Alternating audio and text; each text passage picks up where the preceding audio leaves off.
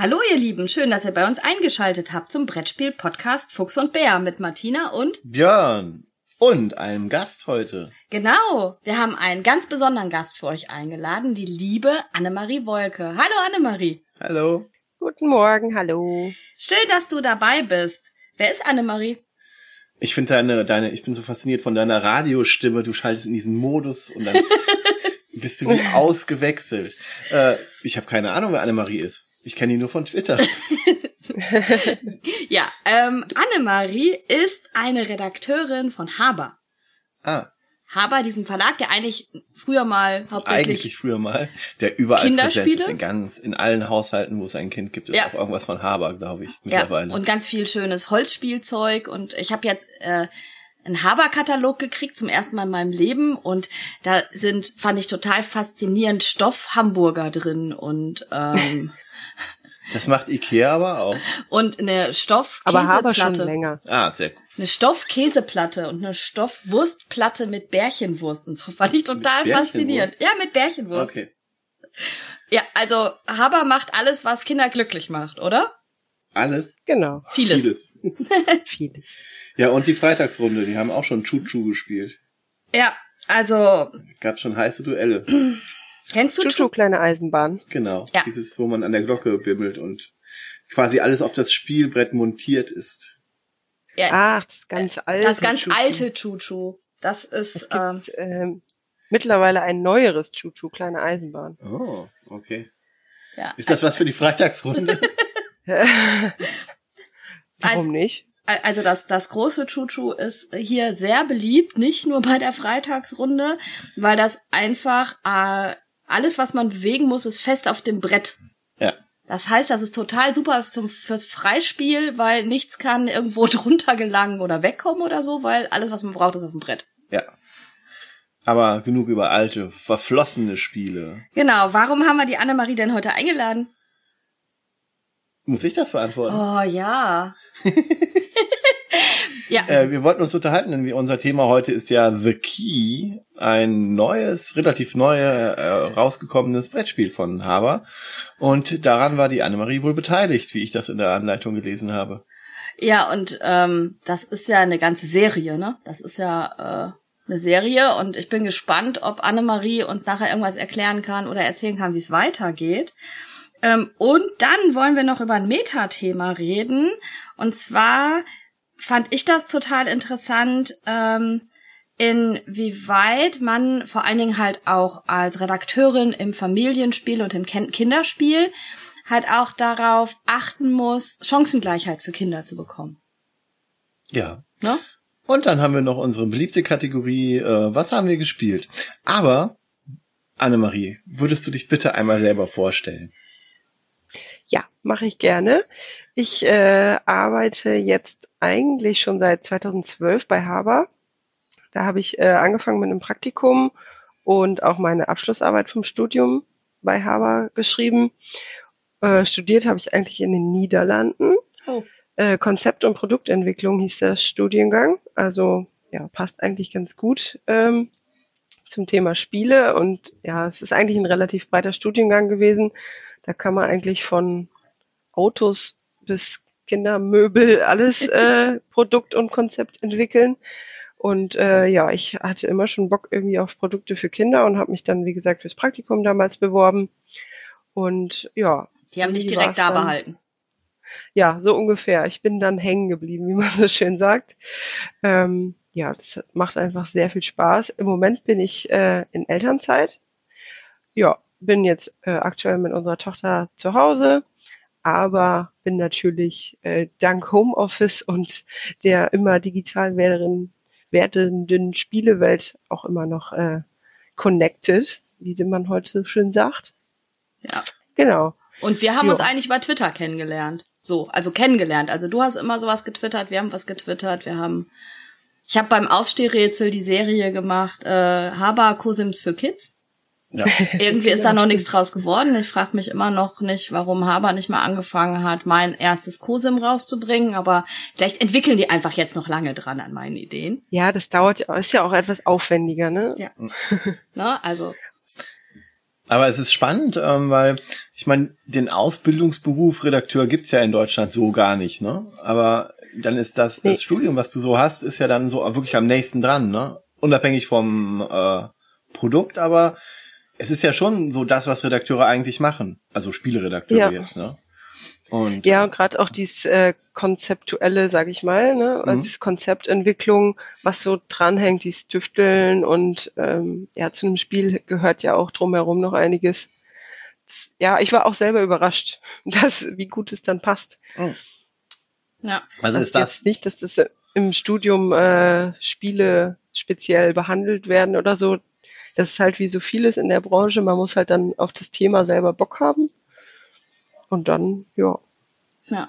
Wie viele, ist ganz gut. wie viele seid ihr so ungefähr in der Redaktion? Ähm, wir sind aktuell so zehn bis zwölf, also mit mhm. Assistenz und Teamleitung ja. und so, ja, so oh. um den Dreh. Wechselt und, ja auch immer dann mal mit Halbtagsstellen. Ja, ja, klar. Und ihr seid alle für alles, also nicht alle für alles verantwortlich, das ist klar, aber habt ihr so, die machen hauptsächlich die Spiele für die Kleinen und die eher für die Großen oder so? Oder ist das wirklich so, äh, jeder macht auch mal das und mal das? Ähm, da kann ich nur zu sagen, dass bis ich äh, weggegangen bin, war es noch so, dass äh, jeder mal so alles gemacht hat. Klar gab es immer den einen Experten, dem man dann eher mal das Spiel für die Kleinen, weil derjenige sich super auskennt mit den Holzteilen für was weiß ich. Und der eine eher Bock hatte auf Familienspiele. Mhm. Aber im Prinzip ähm, haben wir das Programm ausgewählt und wir haben ja immer relativ viele neue Spiele in einem Jahrgang oder in einem Halbjahr. Ja. so dass man eigentlich immer auch mehrere Projekte hat und da kann echt von dem kleinen Feuerwehrspiel für die Zweijährigen bis zum Familienspiel für Achtjährige alles dabei sein das eigentlich das auch, was es sehr spannend macht, weil man halt an einem Tag sich mal mit Kleinkindern beschäftigt und mit Familien und äh, thematisch alles querbeet hat.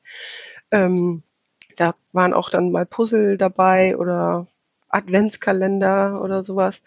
Ähm, ich weiß aber, dass es jetzt gerade so ein bisschen in die Spezialisierung geht, okay. weil wir ja in den Familienspielen jetzt auch mittlerweile so viel oder ja das sich so ein bisschen etabliert hat, dass es sich lohnt, dass jemand da speziell ähm, so ein bisschen den Fokus drauf legt, weil eigentlich drumherum ja dann auch noch ein bisschen mehr dazugehört. Man muss einfach sagen, es ist ja etwas aufwendiger dann auch die Regeln. Und das allein das Spieletesten dauert halt einfach dann länger bei so einem Spiel, was halt mal eine halbe Stunde bis Stunde dauert, als bei einem Kinderspiel, wo so eine Runde auch nur zehn Minuten dauert. Und da ist einfach dann der zeitliche Aufwand etwas besser gemanagt, wenn man das dann etwas bündelt bei gewissen Personen, die dann auch die gleichen Runden haben und man nicht immer wieder alles neu erklären muss und so.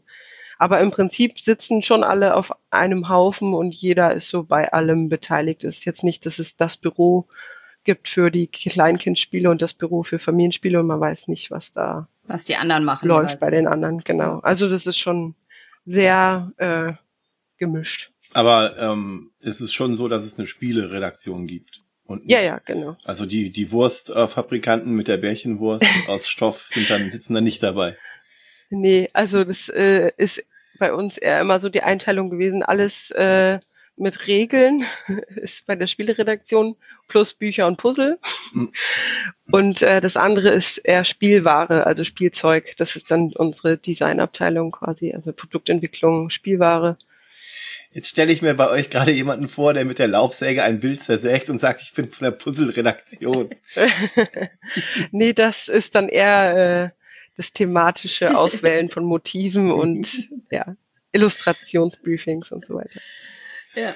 Ja, aber generell ist es ja anscheinend so, dass äh, also, das äh, Spielmaterial bei den bei den Spielen für jüngere Kinder ist spektakulärer und je mehr das in den Familienspielbereich geht, desto konventioneller werden die Materialien auch, womit Haber ja viel arbeitet. Ne? Ja, es liegt halt auch einfach an dem Kosten, Kosten-Nutzen-Faktor. Äh. In, da können wir natürlich punkten, weil wir in-house die Holzfertigung haben und gerade dafür die kleinen äh, ja, ziemlich der Marktführer sind, was wir da auch äh, herstellen können und ausprobieren können. Wir haben eine eigene Musterschreinerei, und äh, das nutzen wir dann natürlich auch gerne aus und das sind auch eben die Materialien, die kleinen Kindern dann standhalten. Also so ein Holzapfel mhm. kann man halt durchs Wohnzimmer werfen, ohne dass der kaputt geht. Bei Familienspielen kann man auch erwarten, dass einfach äh, damit Pappe und Karten auch klargekommen wird und man dann eben für das Geld auch mehr Zeug reinpacken kann in die Spiele. Na gut, aber, aber wir versuchen halt schon auch immer noch irgendwie, wenn es irgendwie geht, äh, Holz mit unterzubringen in den Spielen. Da hat sich ja auch der, die, die Firma an sich einen, recht äh, guten Ruf erarbeitet. Ne? Wenn man an Haber denkt, denkt man immer an Qualitätsspielzeug, was wertig ist. Ne? Ja. Und teuer. Ja, also der, der Slogan äh, ist eigentlich immer dieses Stolz auf Holz. Ah, okay. Den habe ich noch nie gehört, aber der ist toll. Glaub, Stolz auf Holz. Das äh, war so ein interner Einschwörungsslogan. Stolz auf Holz ist super. Also, wie gesagt. Ähm, Sagte er und ging an seine Laufsäge mit dem Puzzle zurück. ja. Ähm, Haber kennt ihr alle, wenn ihr Kinder habt. Ähm, Haber ist aber auch seit ein paar Jahren vier, fünf. Wir hatten ähm, Abenteuerland, war, glaube ich, euer erstes Spiel, was dann so richtig in, den, in das Familiensegment gegangen ist. Das und, war also eine Dreier-Serie, mit der wir dann gestartet sind. Das war Abenteuerland, Karuba und Spookies damals. Das ah, war ja. so ein Dreier-Package, mit dem wir gestartet sind dann. Ja. Und ähm, seitdem werdet ihr auch eigentlich immer bekannter, jetzt auch dann wirklich Familienspiele zu machen. Und wir haben dich ja heute zu The Key eingeladen und ich bin äh, ganz gespannt, äh, was du uns nachher dazu erzählst. Ähm, ja, weil äh, ich bin gerade von The Key total begeistert. Mhm. Ähm, aber wir wollen ja vorher ein bisschen noch darüber reden, was wir so gespielt haben. Und wir machen heute kein normales, was haben wir gespielt, sondern wir reden nur über Spiele, also wir beide, äh, der Bär und ich, wollte ich gerade sagen, Björn und ich. Ähm, er beschwert sich immer, wenn ich ihn nur Bär nenne. Deswegen Björn. Ich habe einen Namen. Ja, du hast einen Namen, Björn. Ähm, was wir so mit den Kindern gespielt haben. Und ähm, bei uns sind die Großen jetzt ja schon ein bisschen größer. Also zehn und zwölf. Also wir reden jetzt ja nicht von kleinen Kindern. Ähm, als letztes haben wir mit denen Forgotten Waters gespielt. Das stimmt. Das ähm, Forgotten Waters, das ist ein Spiel, wo man eine Piratencrew spielt und ähm, von dem gleichen Autor, der auch Herr der Träume gemacht hat und hat er auch Maus und Mystik gemacht? Ja. Das war der gleiche neue. Ja. Ähm, und Forgotten Waters ist ein Erzählspiel, wo sehr viel vorgelesen wird. Was ein bisschen schade in der deutschen Übersetzung ist, denn in der englischen Übersetzung gibt es eine, also es gibt generell eine App, das Spiel funktioniert nur mit App beziehungsweise mit einer Webseite. Und in der englischen Version wird das vorgelesen, alles, was man so hat an, an Dialogen. Vielleicht, glaube ich, nicht alles auf der Karte, was man so hat, aber alles, was in der App vorkommt, wird auch vorgelesen. Mit einer ganz herrlichen Erzählerstimme, mit ähm, Piratenslang und Piraten rollendem R. Und das geht so ein bisschen verloren, auch wenn ich bestimmt sehr gut vorlesen kann ist es leider so, dass es ähm, in der deutschen Version halt keinen Vorleser gibt. Das muss man dann selber machen. Aber was ich bisher, was mich wirklich sehr positiv überrascht hat bei dem Spiel, ist die Qualität des Geschriebenen. Ich habe herzlich gelacht, also dieses ja, Piratenthema. Wir haben alle herzlich gelacht. Dieses Piratenthema kommt super rüber und äh, es ist, also es ist so wirklich witzig geschrieben, wie ich das in einem Brettspiel lange nicht erlebt habe. Auch nicht in Herr der Träume, auch nicht in, gut, das war jetzt nicht auf Witz gemacht, ja. aber auch in allen anderen Produkten, die ich jetzt so an, wo es darum ging, Erzählspiele zu haben. Bei Forgotten Waters stimmt diese Mischung aus Erzählen und Aktionen, die ich halt vorher so mache, weil man genau, wir, wir, wir sind halt eine Crew auf dem Schiff. Das ne? habe ich gesagt. Ja, und wir müssen so ein bisschen rumsegeln und erleben Abenteuer zusammen. Genau, und wir suchen auch irgendwas und wir sind nicht der Kapitän, sondern es gibt einen Kapitän, mit dem man auch sprechen kann in dem innerhalb des Spieles und dann, je nachdem, wann man zu dem kommt und wie man zu dem kommt, macht er auch irgendwas und sagt er andere Dinge. Ähm, aber ansonsten muss man sich um die andere Mannschaft kümmern, man muss äh, die Kanonen instand halten, man muss Essen besorgen, man muss überlegen, oh, die, die sind bei dem Turnier unzufrieden, gebe ich denen jetzt was zu essen oder stauch die mal zusammen und dann ändern sich so ein paar Werte. Aber es ist alles ähm, super schnell abgehandelt. Und wir haben auch eins dieser lustigen, äh, sehr modernen Ringbücher, wo man ähm, je nach Situation dann. Genau, wir haben auch wie ein Abenteuerspielbuch. Ja, genau, ja? wie bei Herr der Träume, wo man so Seiten aufschlägt zusammen mit einer Karte, wo man gerade auf der auf der Welt ist mit seinem Schiff. Also äh, es ist äh, vom Piratenthema ähm, was ich ja in den letzten Jahren immer mehr gelernt habe zu lieben, obwohl ich das früher überhaupt nicht mochte. Ähm, weil ich glaube, es bietet für Spiele generell äh, ein, ein interessantes Setting. Also mit einem Schiff gemeinsam als, als kooperativ auf dem Wasser rumzusegeln, weil man kann physisch nicht weg. Ne? Äh, man ist ja immer irgendwie auf dem Schiff, ist ja immer für die Insel, aber auch dann ist man immer zusammen, was ähm, dieses Aufspalten von Menschen in einem kooperativen Spiel immer so ein bisschen dieses örtliche Aufspalten so ein bisschen beschränkt. Und äh, ja, das Setting mit diesem wirklich toll umgesetzten, wirklich, ich kann nur noch mal erwähnen, wie toll das Writing in dem in diesem Spiel ist. Die Geschichten, das haben wir sich echt Mühe gegeben. Und ja. auch im Deutschen kommt der Witz rüber, so ist das nicht. Ne? Genau, ne? also da muss man sagen, da hat Asmodi echt gute Übersetzungsarbeit geleistet. Ich muss dich einmal ganz kurz verbessern, weil es ist nicht von Jerry Hearthrone, ähm, sondern es ist nur vom gleichen Verlag, also von Playtate Games. Okay. Ne? Gut. Aber ähm, dementsprechend passt das so in die Riege. Ne? Ja. Einfach der Spiele, auch mit dem Abenteuerbuch, äh, wie Herr der Träume. Wie gesagt, ein bisschen schade ist, dass es die App äh, nicht auf Deutsch gibt. Also die gibt's auf Deutsch, aber die werden halt nicht vorgelesen. Der Designer ist Mr. Bistro. Okay. Ja. Mr. Bistro, Arthur, J. Arthur Ellis und, und Isaac Vega. Isaac Vega. Vega? So wie Vincent Vega aus Pulp Fiction. Ja. okay, ja, sollte man wie gesagt, ich kann es nur wärmstens empfehlen. Es ist ein super Spiel und ich glaube, es funktioniert auch ganz gut äh, online. Und online, also wir haben es selber noch nicht ausprobiert. Wir haben aber die erste Anfrage von der Spielfritte, von der Kadi, die hatte mal gefragt, ob wir das nicht zu viert oder fünft online spielen wollen. Ich glaube, das funktioniert sehr gut, ja. Genau, also es muss nur einer haben und dann hat Asmo die, ähm, die auf der Webseite auch. Und genau. alles andere kann man mit der Webcam machen. In diesen Zeiten ja nicht unbedingt verkehrt. Also Forgotten Waters eine ganz klare Empfehlung von mir persönlich. Ja. Ich ja. muss das noch ein bisschen weiterspielen. Also bei mir hat das nicht so gezündet wie bei dir. Die Kinder haben es auch sehr gerne gespielt. Naja, du liegst ja auch manchmal falsch, ne? Ja. Also ich äh, ich, also es ist nicht so, dass ich sage, ich spiele es nicht mehr. Nee, nee, also es ist, ähm, ja, es ist ein Erzählspiel, ne? Also es ist nicht ja. jetzt so. Genau, also ich hätte gern irgendwie mehr Kampf. Also äh, das ist so ein bisschen. Äh, Typisch Frau, immer nur kämpfen wollen. Mir fehlt da irgendwie ein bisschen was. Aber wir spielen das noch weiter und äh, gucken mal. Das ist halt auch so ein bisschen Kampagnenspiel, ne? Ja. Nur sind die nicht so lang, die Kampagnen und. Ja, ich glaube, so zwei Abende sitzt man dann an einer, an einem Abenteuer. Genau. Und es gibt da schon ein paar. Genau. Ja. Wenn euch das interessiert, guckt einfach mal rein. Und wie gesagt, ähm, in der heutigen Zeit gibt es auch sehr gute Möglichkeiten. Wenn einer das Spiel physisch besitzt, kann man äh, mit bis zu fünf Leuten das Spiel spielen. Das haben wir Online. jetzt voll unthematisch aufgebaut. Wir hätten das zuletzt von unseren Spielen nennen sollen beim Gespielt, weil es ist ja das beste, bombastischste Spiel von denen. okay. Das ist so thematisch so. Ja. Ah, da müssen wir noch viel lernen. Annemarie, hast du auch was gespielt? Ja, ähm, bei uns äh, war der Exit Adventskalender tatsächlich eines der letzten Sachen, die wir gespielt haben. Also sofern man das Spielen nennen kann. Ähm, aber ja, schon. ähm, wir haben natürlich vorher schon einige Exit-Rätsel auch gemacht. Und dementsprechend dachten wir, mit Kind kriegen wir vielleicht so fünf bis zehn Minuten Adventskalender-Rätselei jeden Tag auch irgendwie unter. Das hat auch tatsächlich ganz gut geklappt und wir waren auch bis auf einen Tag haben wir es jeden Tag geschafft. Und äh, das ist eigentlich ein gutes Zeichen, dass wir jeden Tag dran gedacht haben, oh, haben wir schon den Kalender gemacht? Nee, müssen wir noch. Ähm, vom Schwierigkeitsgrad würde ich eher sagen, ist es schon eher das Low Level.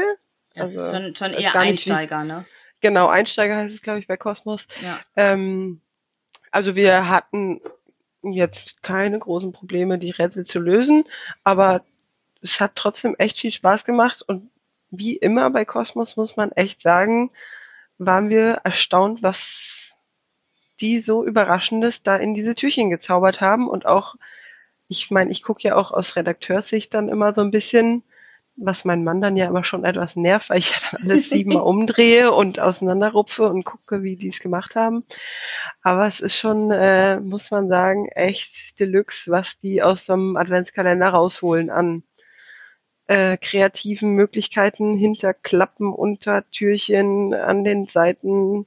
Und ja, also ich meine, spoilern kann man jetzt wahrscheinlich nicht mehr so viel, weil die Leute, die ihn haben, haben ihn vermutlich.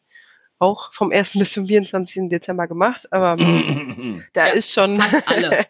fast alle. Äh, da ist schon auch materialtechnisch viel Cooles dabei, wo man so denkt, ach guck mal, hier noch eine Büroklammer und da noch ein Seil und solche Geschichten, äh, was man jetzt von außen natürlich nicht sieht. Die Story ist schon eher im Es ist viel, oder, aber es ist viel Story. Also ich war halt Ja, echt ich- überrascht, wie viel man lesen musste.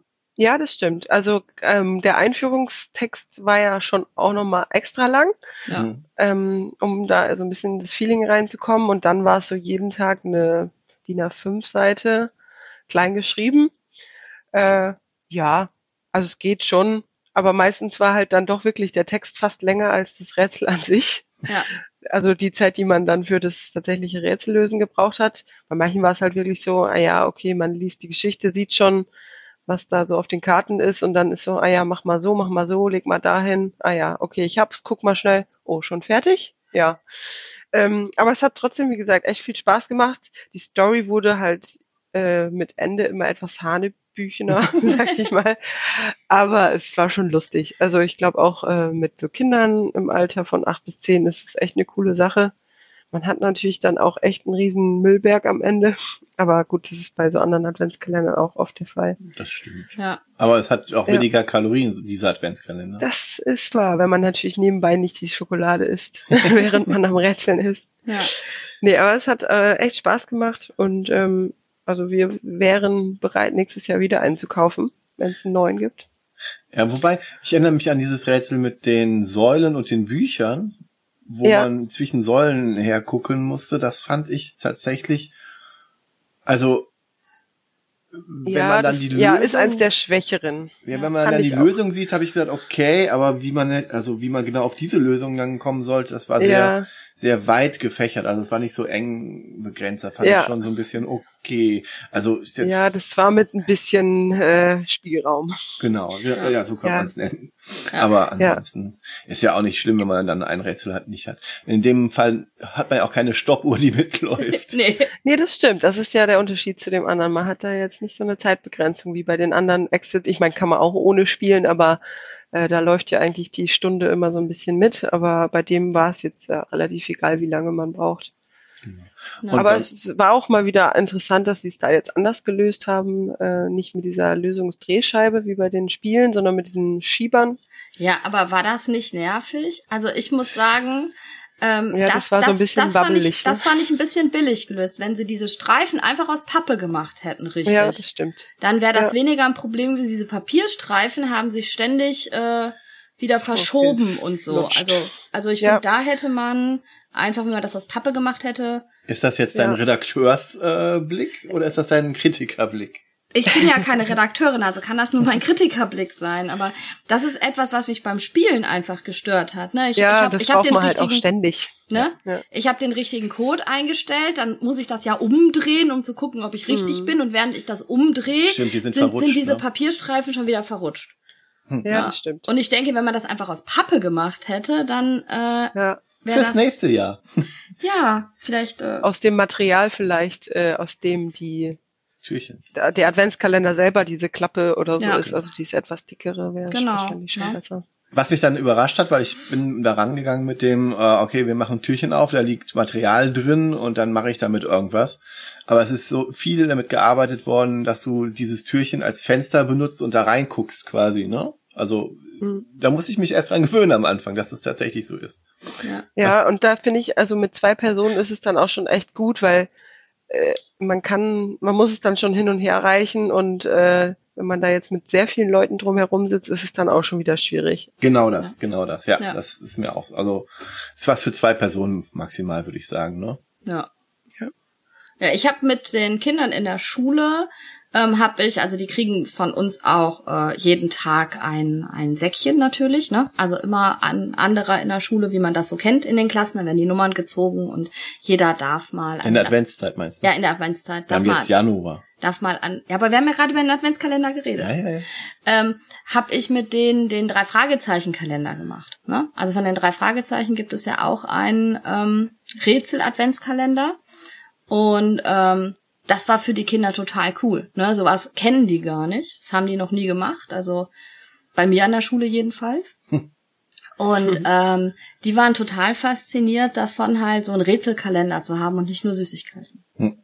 Es hat auch viel Spaß gemacht. Also ich denke, ähm, so Rätsel-Adventskalender ist halt vielleicht auch einfach eine sehr gute Alternative ähm, zu den Süßigkeitenkalendern. Also vielleicht als Ja. ein Zusatz oder ne, dann, dann kann man den Süßigkeitenkalender vielleicht ein bisschen verkleinern oder so. Aber das finde ich schon ganz schön, dieses Rätseln immer wieder. Und es gibt ja inzwischen Adventskalender auch für jeden Geschmack. Ne? So Also, sieht's aus. ja, Ja. dann- ja, da, ja. Das war der Exit Adventskalender. Ja. Also wir waren auf jeden Fall danach so im Exit-Fieber, dass wir dann, glaube ich, an den Weihnachtstagen auch noch drei oder vier weitere Exit-Spiele gespielt haben. Äh, ja, es war dann schon irgendwie schade, dass es vorbei war. Das stimmt. Äh, Ich kann mich erinnern, es gab auch früher so, äh, früher, jetzt auch noch, so Vorlesebücher für die Adventszeit von Kosmos, wo man einfach nur Geschichten vorgelesen hat und man musste die Seiten so aufschneiden. Die gibt's glaube ich, auch immer Ja. noch. Auch von den drei Fragezeichen gibt's die und so weiter. Ja. Die sind auch immer nett, weil man Das, dann das gab's auch als Exit-Adventskalender-Buch sogar. Ja, stimmt, stimmt. Dieses Ich Jahr. mich. Ja, ja, genau. Also gibt's mehrere Möglichkeiten. Ich glaube mittlerweile dann für jeden Monat. Also theoretisch kannst du äh, jeden Monat äh, da weitermachen. Naja, muss man nicht. Aber die Zeit nimmt man sich dann vielleicht doch nicht mehr so. So, wenn So in der so, Vorweihnachtszeit meinst Ja. ja, wenn das so abgesteckt ist, so, das machen wir jetzt.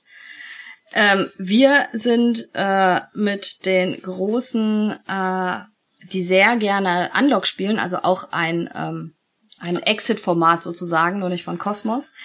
Ähm, Unlock ist ein ähm, Exit-Format mit Karten und es ist eher so ein Point-and-Click-Adventure, hat man manchmal das Gefühl, auch mit einer App. Und wir haben das Star Wars Unlock mit denen gespielt. Das neu rausgekommene Star Wars Unlock, ja.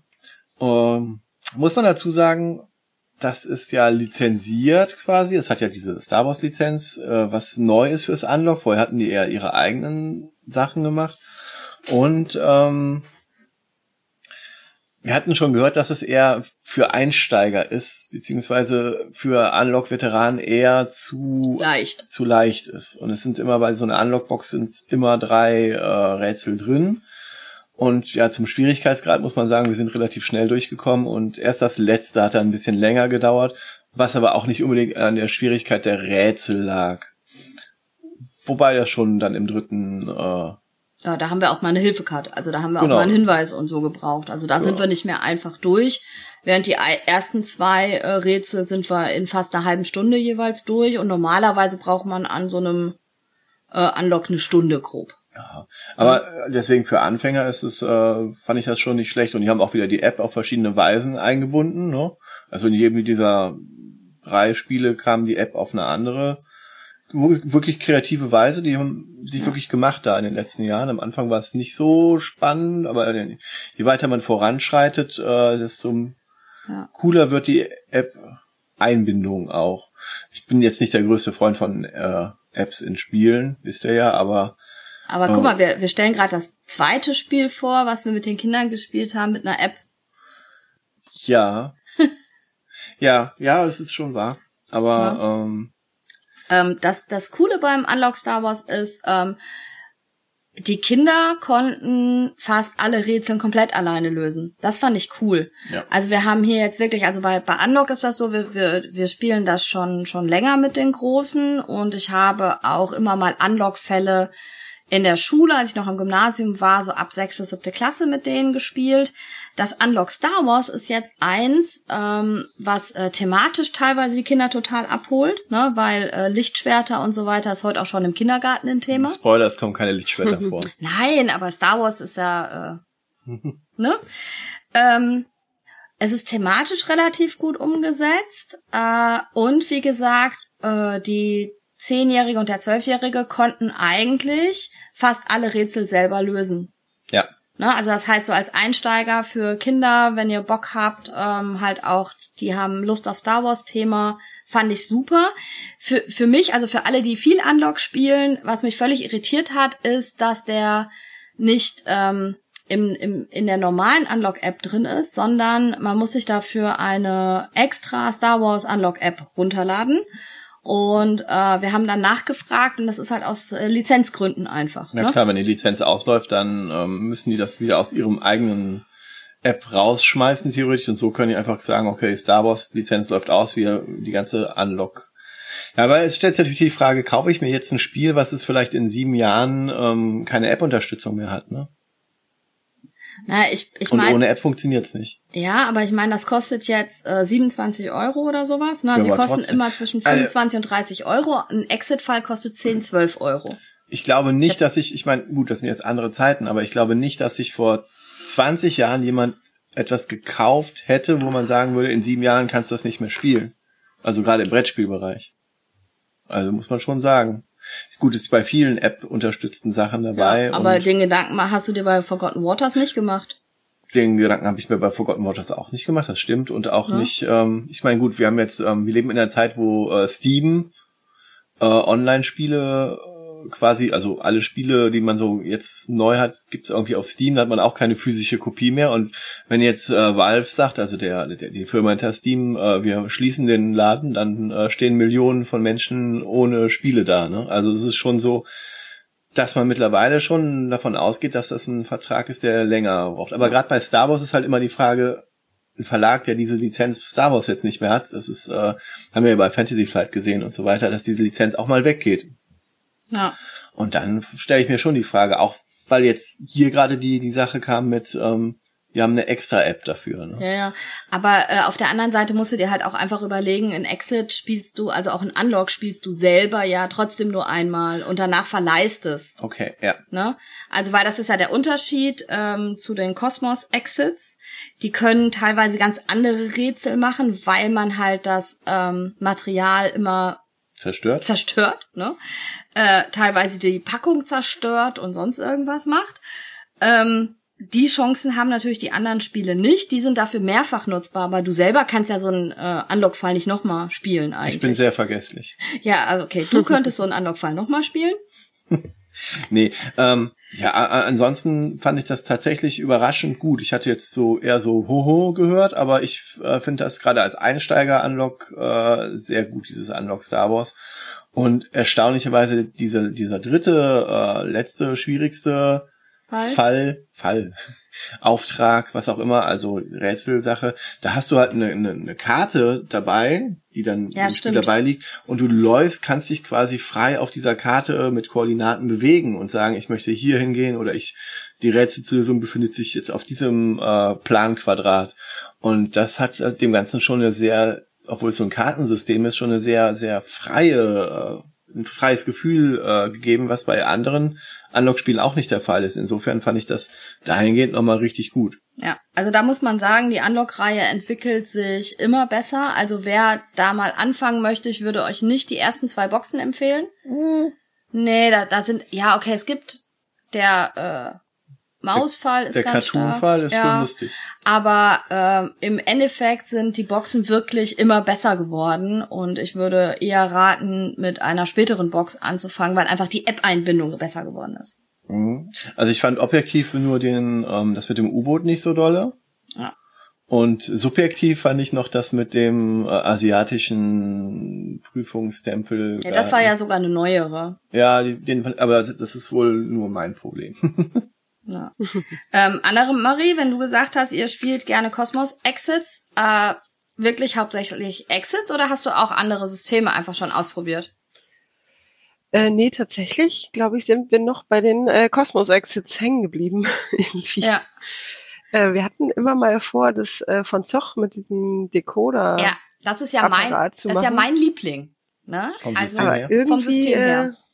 Äh, haben wir das noch nicht so gepackt. Weil okay. die äh, Exits kann man halt schnell mal mitnehmen. Ja. irgendwie so mal äh, zur Family oder in Urlaub oder so. Ja, ja. Haha, Das Urlaub. stimmt, das stimmt, das stimmt. Aber äh, nee, also ja, das ist ja das Gute, da gibt's äh, auch irgendwie immer Nachschub. Ja, die ganze Zeit, ne? Also ich bin inzwischen soweit, ich habe eine Zeit gehabt, da hatte ich alle Exit-Spiele, die auf dem Markt waren, in Deutschland gespielt. Jetzt komme ich da überhaupt nicht mehr hinterher. Nee. Ne? Also es gibt gerade so viele Systeme und neue und ähm, äh, der, der Norris-Decoder, ne, was du gerade gesagt hast, ist mein absoluter Favorit, weil es einfach total Bock macht, diese Schlüssel zu finden und dieses haptische Gefühl, diese Schlüssel in den Decoder zu stecken, ist eine coole Sache. Und was ich finde, was sie besser gemacht haben als Cosmos, alles, was du da drin zerstörst, gibt es als äh, Download auf der Homepage. Ja. Ne? Und das, äh, ja. das ist schon äh, cool gemacht. Aber wie gesagt. besseres Gefühl. Ja. Ja, nee, gar nicht so sehr, weil, aber das kommt halt drauf an. Ich bin halt jemand, der ja viel mit, mit verschiedenen Gruppen auch spielt. Ne? Ja, und, da kriegst du halt nochmal die Chance. Und da kann ich halt einfach das Spiel anderen Leuten weitergeben. Und bei den Exits zum Beispiel, also gerade wenn wir jetzt spielen in der Schule darüber reden, ist das mit den Cosmos Exits immer so ein bisschen schwierig, weil gerade zum Beispiel das drei Fragezeichen ähm, Exit von denen ist halt super für Kinder. Es gibt immer so ganz wenig Exit-Spiele, die du gut mit Kindern spielen kannst. Also dass die Kinder selbst die ganzen Rätsel lösen. Ja.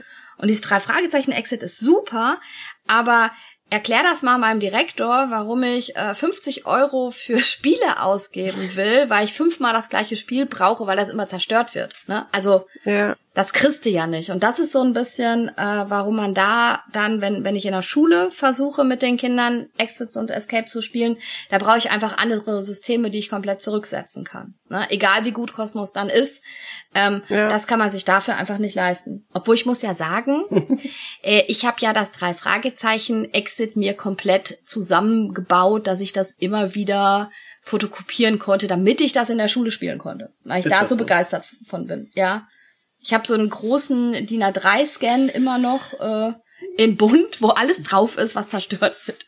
Du redest hier mit einer Redakteurin, ne? Nicht, dass ja. da Copyright-Verletzungen. Oh, ah, solange es nicht kommerziell ist und für einen guten Zweck. Genau. Um, um Schüler zum Spielen zu kriegen, machen wir doch alles, denn das sind die Käufer von morgen.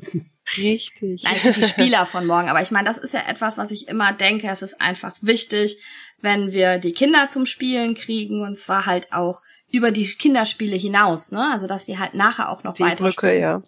Ne? Das ist immer so schwierig, glaube ich, ne? So mit 10, 12 oder so, die dann noch zu behalten. Ja, das ist dann mal Spiel. kurz uncool, ja. Ja. Wenn die Eltern nicht dann äh, dahinter sitzen und sagen, was machen wir jetzt? Ach komm, wir spielen mal ein Spiel. In dem Alter sind sie dann halt schon selber für ihre Freizeit verantwortlich. Und wenn ja. die da nicht gepackt sind davon und selber Bock drauf haben, dann ist es natürlich schwierig, ja. Ja, nicht nur das, auch wenn sie keine coolen Spiele kennen. Ne? Ja. Das, das ist ja das, was ich immer denke, äh, wenn ich die Chance bekomme, den Schülern zu zeigen, was es für coole Spiele heutzutage gibt, dann spielen die auch sehr gerne Brettspiele. Ja. Ne? Aber äh, wer hat schon Zombie-Side zu Hause? Aber trotzdem ist so ein, so ein Fortnite dann attraktiver in so einem ja. Alter dann auch. Ja. Äh, weg von den Exits. Annemarie, du hast Agent Undercover 2 gespielt. Ja, und ich habe noch nie Agent Undercover 1 gespielt, muss ich dazu sagen. Äh, das habe ich tatsächlich geschenkt bekommen zu Weihnachten. Ähm, wobei es ja auch echt schon mutig ist, jemanden ein ja. Spiel zu schenken, der ziemlich viele Spiele kennt und hat. Aber das, äh, die Person leiht sich öfter mal Spiele von mir, das heißt, die kennt meinen Spieleschrank ziemlich gut und weiß, was drin ist und wusste, dass das noch nicht drin ist. Ähm, und die hat schon öfters in ihrer WG gespielt. Also ja, die äh, spielen halt auch oft so Partyspiele und mhm. äh, hat das deswegen rausgesucht. Ähm, und wir haben es dann mit der Family gespielt, also gemischte Gruppe Spieler, Nichtspieler, also gar nicht ja. Spieler. ähm, nach einem Krimi-Dinner, weil wir irgendwie noch Lust hatten, irgendwie in diesem Krimi-Dings drin zu bleiben. Ja. Ähm, ja, es hat, äh, geht so, funktioniert. das ist halt so ein typisches Spiel des Genres. Es kommt sehr auf die Gruppe an. Ja. Man muss äh, natürlich erstmal reinkommen in dieses Fragen stellen. Also man muss herausfinden, wer in der Gruppe der äh, Agent ist und nicht weiß, wo man sich befindet. Alle anderen wissen es. Und man stellt sich gegenseitig Fragen und versucht, den, den Agenten zu entlarven. Und es hat natürlich dann typisch gestartet mit, Hä, aber ich bin doch jetzt hier und warum muss ich jetzt und hä? okay, neue Runde, ja. Probe. verraten. Hä, aber ich bin jetzt der Agent und wo sehe ich denn? Ah, okay, neue Runde. ja, es war halt schwierig reinzukommen, erstmal in dieses Fragen und es war ähm, ja, ohne Unterbrechung und aber wenn ich doch jetzt schon eine Vermutung habe, was muss ich dann machen?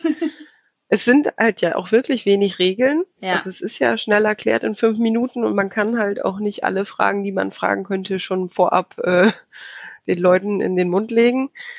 Aber ja, also ähm, ich würde dem noch mal eine Chance geben, aber mit vielleicht mit einer etwas homogeneren Gruppe, die schon andere Spiele der Art gespielt hat und so ein bisschen Bock drauf hat, sich auch einzulassen. Ja. Ähm, ansonsten gibt einem das Spiel halt wenig an die Hand. Also es steht auch in der Anleitung, ich habe es jetzt nochmal angeguckt, weil wir es uns halt auch nur von dem Schenker haben erklären lassen. Mhm. Ähm, es sind halt wenig Beispiele drin, was für eine Art von Fragen man dann stellen könnte. Also es sind, glaube ich, ein oder zwei drin. Sonst ist man halt relativ auf sich gestellt.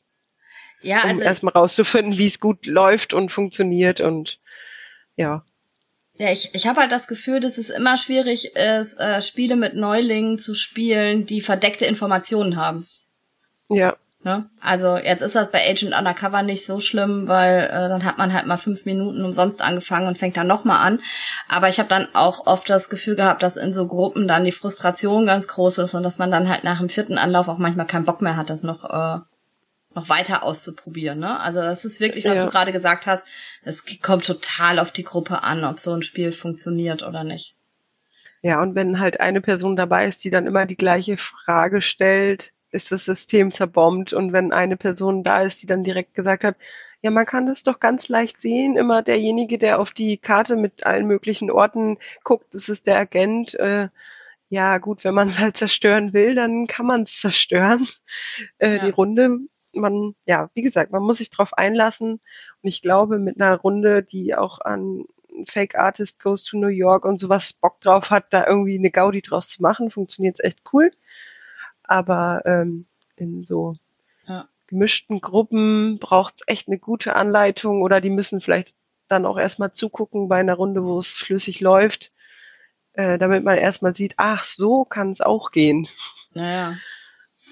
Ähm, mich hat das jetzt überrascht, dass in deinem erweiterten bekannten Freundeskreis äh, Nichtspieler sind. Äh, quälst du die nicht ständig mit Testspielen? nee, äh, also das handelte sich tatsächlich um meine Schwiegereltern. Ja. Ja, die spielen halt sowas wie Quicks und so Würfelspiele und sowas, ja. aber jetzt, äh, und jetzt sind sie echt neuerdings auch Krimi-Dinner-Fans. Also das war auch echt äh, überraschend lustig und hat sehr gut funktioniert. Ähm, ja, nee, ich quäle mein Umfeld nicht so. da, also das ja, das ist tatsächlich jetzt in der, äh, also was heißt quälen, ne? Ja. In der Elternzeit etwas äh, abgenommen, mein privates Spielen, weil ähm, ja, sonst war das immer mit den Arbeitskollegen, hatten wir eigentlich auch immer nach Feierabend noch unsere Spielerunden. Mhm. Die gibt's bestimmt auch immer noch, nur im Moment halt äh, ohne mich, auch aufgrund der örtlichen Entfernung, weil ich ja immer gependelt bin.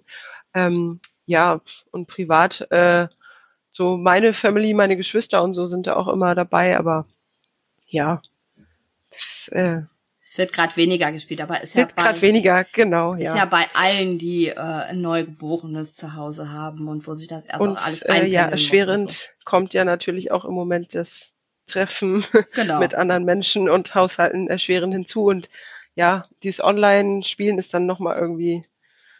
Äh, eine werd, Stufe mehr, zu der man sich durchringen muss. Ich werde da auch immer noch nicht warm mit. Also der Björn ist ja jemand, der das wirklich gerne macht und immer auch wieder über äh, Tabletop-Simulator und so gerne spielt. Ja, aber ich meine, ähm, am PC gibt's halt auch andere Dinge, die man online spielen kann. Also muss es nicht unbedingt ein Brettspiel sein, das ist immer das Problem. Ne? Also ich spiele super gerne Brettspiele, ohne, ohne Frage, aber am liebsten auch am Tisch zu Hause. Also wenn ich das dann mal spiele, dann online spiele, dann entweder wirklich nur, um jetzt die Freunde zu, zu sehen oder die guten Bekannten oder halt, ähm, weil ich nochmal das Spiel unbedingt anders ausprobieren will, als nur mit dir. ja, ne? also weil, weil auch wir haben ja im Moment hauptsächlich uns als ähm, ja. Spielepartner. Aber ich finde, ich finde, Agent Undercover ist auch ein System, was ähm, durch die schwammige Formulierung und also es ist nicht so, wie du schon sagtest, es ist halt sehr abhängig von der Gruppe und dann äh, ist es schon schwierig, einige Spielertypen damit reinzubringen bei Agent Undercover jetzt. Ich hatte das ja. auch äh, mir irgendwann mal geholt. Das erste aber, ne? Ja, das erste. Ja, ja. Aber offensichtlich ist es anscheinend sehr ähnlich. Das sind ja wahrscheinlich ja, neue ich, ähm, Fälle. Ja, ich habe, äh, ich wusste auch gar nicht, was der Unterschied jetzt ist. Äh, es ist angeblich, also es gibt zwei Agenten Okay. und Ah. ähm, genau, beim ersten gibt's noch zwei. irgendeine Kleinigkeit. Aber ich glaube, wir haben es tatsächlich äh, einfach nach den Regeln von Agent Undercover 1 gespielt, weil die Person, die es erklärt hat, halt das erste kennt. Mhm. Ja. Und äh, also ich glaube, es ist ähm, schon eher, es gibt hier mal neue Orte und neue Typen. Mhm. Also und fand ich, theoretisch zwei Agenten. fand ich witzig, aber es hat mich dann auch selber auch nicht so super abgeholt. Aber es ist schon was, wo ich sage, das ist was, was es, was nur das macht, ne? So dass ich sagen könnte, okay, es gibt kein anderes Spiel, was das genauso wie Agent Undercover macht und deswegen ist es schon so, dass Hat ich das seine dann, Berechtigung. Genau, genau, deswegen ist es schon so. Aber es ist halt sehr abhängig von der Gruppe. Es ist halt, ähm, ja, es funktioniert halt nicht jedes Spiel mit äh, allen Gruppen. Und die funktionieren, die werden dann Spiel des Jahres, wenn sie es gut machen. Keine Ahnung, ja, vielleicht. Also Just Nee. One. Ich, ich finde, ich Just, just, just One ist für, für mich das Beispiel, wo ich immer wieder sagen muss, äh, ich habe noch keine Runde mit Nichtspielern, also mit Spielern eh, aber auch mit äh, Nichtspielern gehabt, wo Just One nicht irgendwie funktioniert hat. aber es ist ja auch Ja. das, was ähm, Spiel des Jahres in letzter Zeit, in den letzten Jahren zumindest so wirklich massiv versucht hat. Das ist die Spiele, die Spiel des Jahres sind, die funktionieren wirklich mit sehr, sehr vielen Menschen und sind äh, kurz beim Erklären. Ne? Also auch so fünf Minuten Erkläraufwand und dann kannst du losspielen und das ist halt das, was anscheinend jetzt Spiel des Jahres ausmacht. In den letzten Jahren zumindest. Ja, Ich sag da nicht mehr zu. Wir erklären schon manchmal mehr als fünf Minuten an den äh, Spiel des Ja. Jahres Neuheiten, die wir gerade äh, immer wieder auf den Tisch bekommen. Aber ja, natürlich. Also äh, Just One war für mich so- wirklich ein Beispiel, wo ich sagen würde, es äh, funktioniert einfach super. Ja gut, als Pictures Ja. ist auch schnell erklärt, ne? Ja. Also Und hat auch jetzt in allen Runden Spaß gemacht. hat, hat mehr Material, die du auf den Tisch legen musst, aber die Regeln selber sind ja super schnell auch erklärt. Ja. Das meinte ich halt. Azul erklärst du auch schnell, aber da ist dann die Spieltiefe anders, ne? Ja. Also. Wir sind gespannt, was äh, dieses Jahr Spiel des Jahres wird. Echt? Du ja, bist gespannt. Ich bin auch, ich bin total gespannt. Das ist ja, äh, wir sind ja zehn Leute, die das. Ach, das liegt doch, all, ist doch alles schon abgekartet. Wir wissen, ist doch alles schon fertig. Nö. Also ich weiß das noch nicht. Es ist ja erst Januar. Genau. Wir erwarten jetzt ja gerade, es kommen jetzt gerade die ganze Zeit die äh, Nürnberg-Neuheiten rein, auch wenn Nürnberg nicht ist. Und es sind äh, ganz viele äh, Pressetermine und so jetzt um diese Nürnberg-Woche herum. Also alles läuft so, als wenn Nürnberg wäre, nur dass wir nicht in Nürnberg sind. Schade eigentlich. Ich war noch nie in Nürnberg auf der Messe. Ja, wir wären dieses Jahr das erste Mal in Nürnberg gewesen. Hm, ja, ich bin dieses Jahr das erste Mal nicht in Nürnberg. nee, Ja. stimmt, letztes Jahr war ich auch gar nicht da. Ja. Ähm, eine Neuheit haben wir auch noch auf den Tisch gebracht, und zwar ein Spiel, was deine Tochter die ganze Zeit schon spielen wollte. Ja. Und zwar Denk mich. Und mich hatte das immer so ein bisschen überrascht, dass das ein Spiel war, was deine Tochter aus dem Regal zieht. Weil, also ihr müsst euch das ja so vorstellen, äh, ich habe im Moment Neuheitenregale hier und wenn die Kinder zu uns gucken, kommen, ist mal das Erste, was sie machen, sie stellen sich vor diese Neuheitenregale und gucken, was sie ausprobieren wollen. Und Eigentlich sagen die zuerst, was gibt's zu essen. ja. Und während sie aufs Essen warten, stellen sie sich vor die Kühlschrank. Neuheitenregale. Kühlschrank versus Spieleschrank. Und äh, da hat deine Tochter ähm, Denk mich rausgeholt, eine, eine ganz kleine, unscheinbare Schachtel eigentlich. Ja. Und man muss rausfinden, was die anderen wohl denken. Tatsächlich, ne? Ja. Indem man, ähm, ja, so, so, so eine Satzphrase hat. Und dann, äh, Wie zum Beispiel, das, da fand ich die Antworten super in der Erwachsenenrunde. Ähm, was bringen dir heute immer noch deine Eltern mit? ja, das war lustig. Das fand ich eine, eine super Frage und es war total unterschiedlich. Ja. Essen. Geld, Wäsche. Wäsche. Einer hat Wäsche gesagt. Probleme am Computer. Ne? Und äh, du hast halt so eine Phrase und jeder schreibt äh, Kannst das du mal auf. das Handy hier, äh, kannst Ja. du mir das mal Das einstellen? Internet gelöscht. Meine, meine Mama letztens. Ihr habt doch diesen Podcast, ja. Kannst du mir das nicht mal aufs Handy machen? Ja, wir, wir sind ge gespannt, äh, wie deine Mutter Fuchs und Bär wirklich hören wird. Alles für die Klickzahlen. Ja. Wir, wir freuen uns darauf, äh, was sie von der Pax Pamir Folge hält. da, da kommt deine Mama nachher mit ganz komischen Spielewünschen. Ihr habt da im Podcast drüber geredet, ich möchte das mal gern spielen. Dieses Kingdom Death Monster, habt ihr das? Ja. Ja, und äh, Denk mich ist also ein Spiel, wo ihr so eine Phrase habt und dann schreibt jeder auf, äh, was er dazu denkt. Und dann bekommt man einen Punkt. Also es sind äh, auf so einer Karte stehen fünf dieser Phrasen und dann dreht man die Karte um und da ist ein Bild drauf. Und dann soll man noch eine Assoziation zum Bild schreiben. Man darf aber nicht direkt schreiben, was drauf ist. Also wenn da zum Beispiel Weintrauben drauf sind, darf ich Wein schreiben, aber ich darf nicht Weintraube schreiben. Delirium. Ich darf auch Delirium schreiben. Und man kriegt Punkte für alles, was du hast, was auch andere am Tisch haben. Also genau. es, ist so eine Abwägung zwischen, was schreibe ich, was wohl alle, was ich denke, was ich damit assoziiere, soll man angeblich machen. Oder was, äh, natürlich ist das im, im Kopf immer auch dieses Meta, was schreiben die meisten hier am Tisch? Und dann schreibe ich das auch. Ja. Aber man macht das eigentlich nicht mit.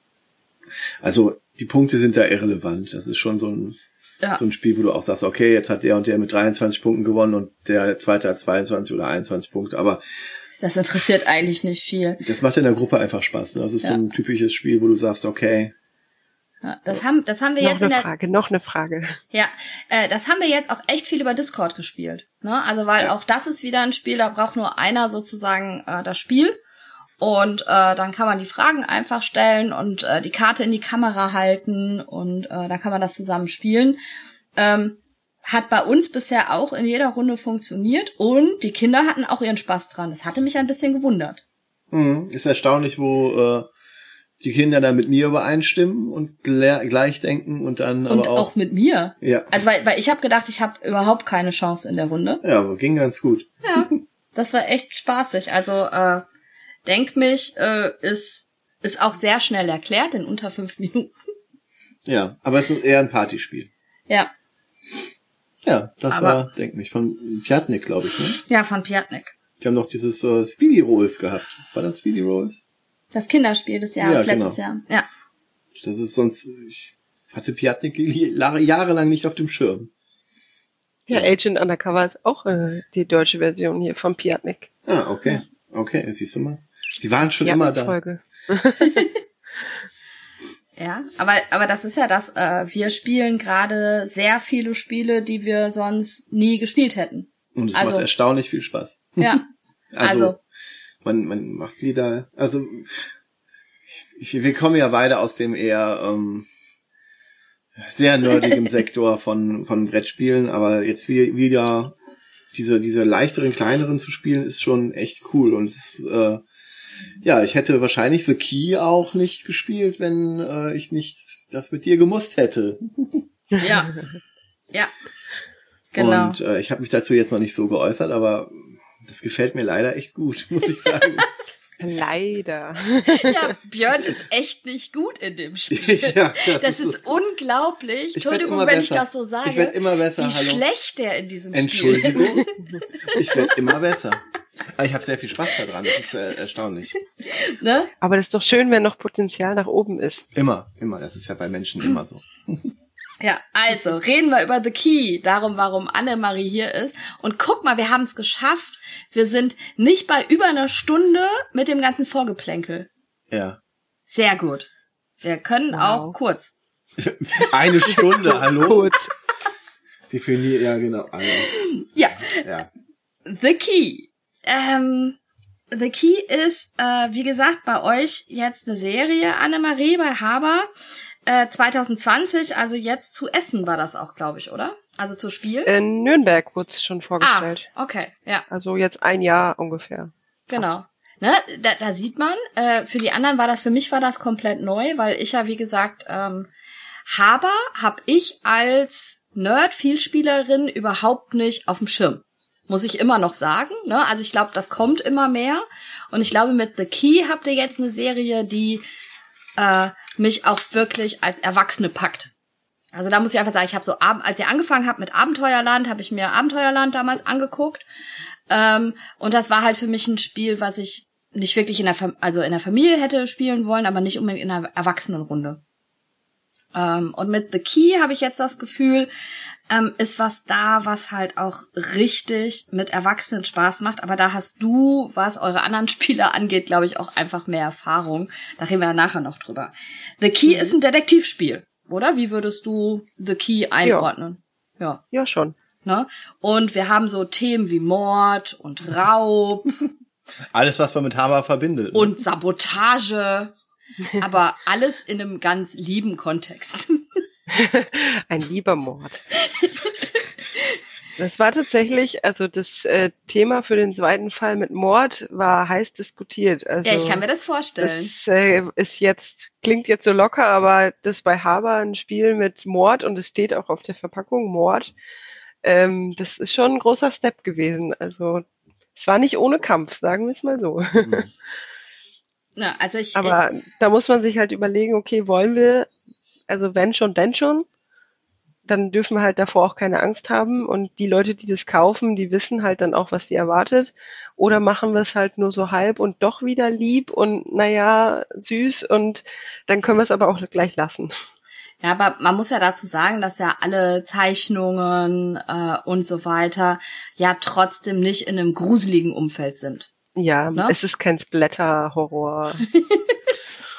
das Blut fließt nicht. Ja, aber okay, die Zeichnungen tragen ja schon dazu bei, aber was auch, ähm, was man ja sagen muss, wir haben in Deutschland eine, ich nenne das mal, gepflegte Sonntagabendmord-Kultur wirklich. Ne? Also der Krimi als als Literaturform ist in Deutschland auch super hoch gehandelt.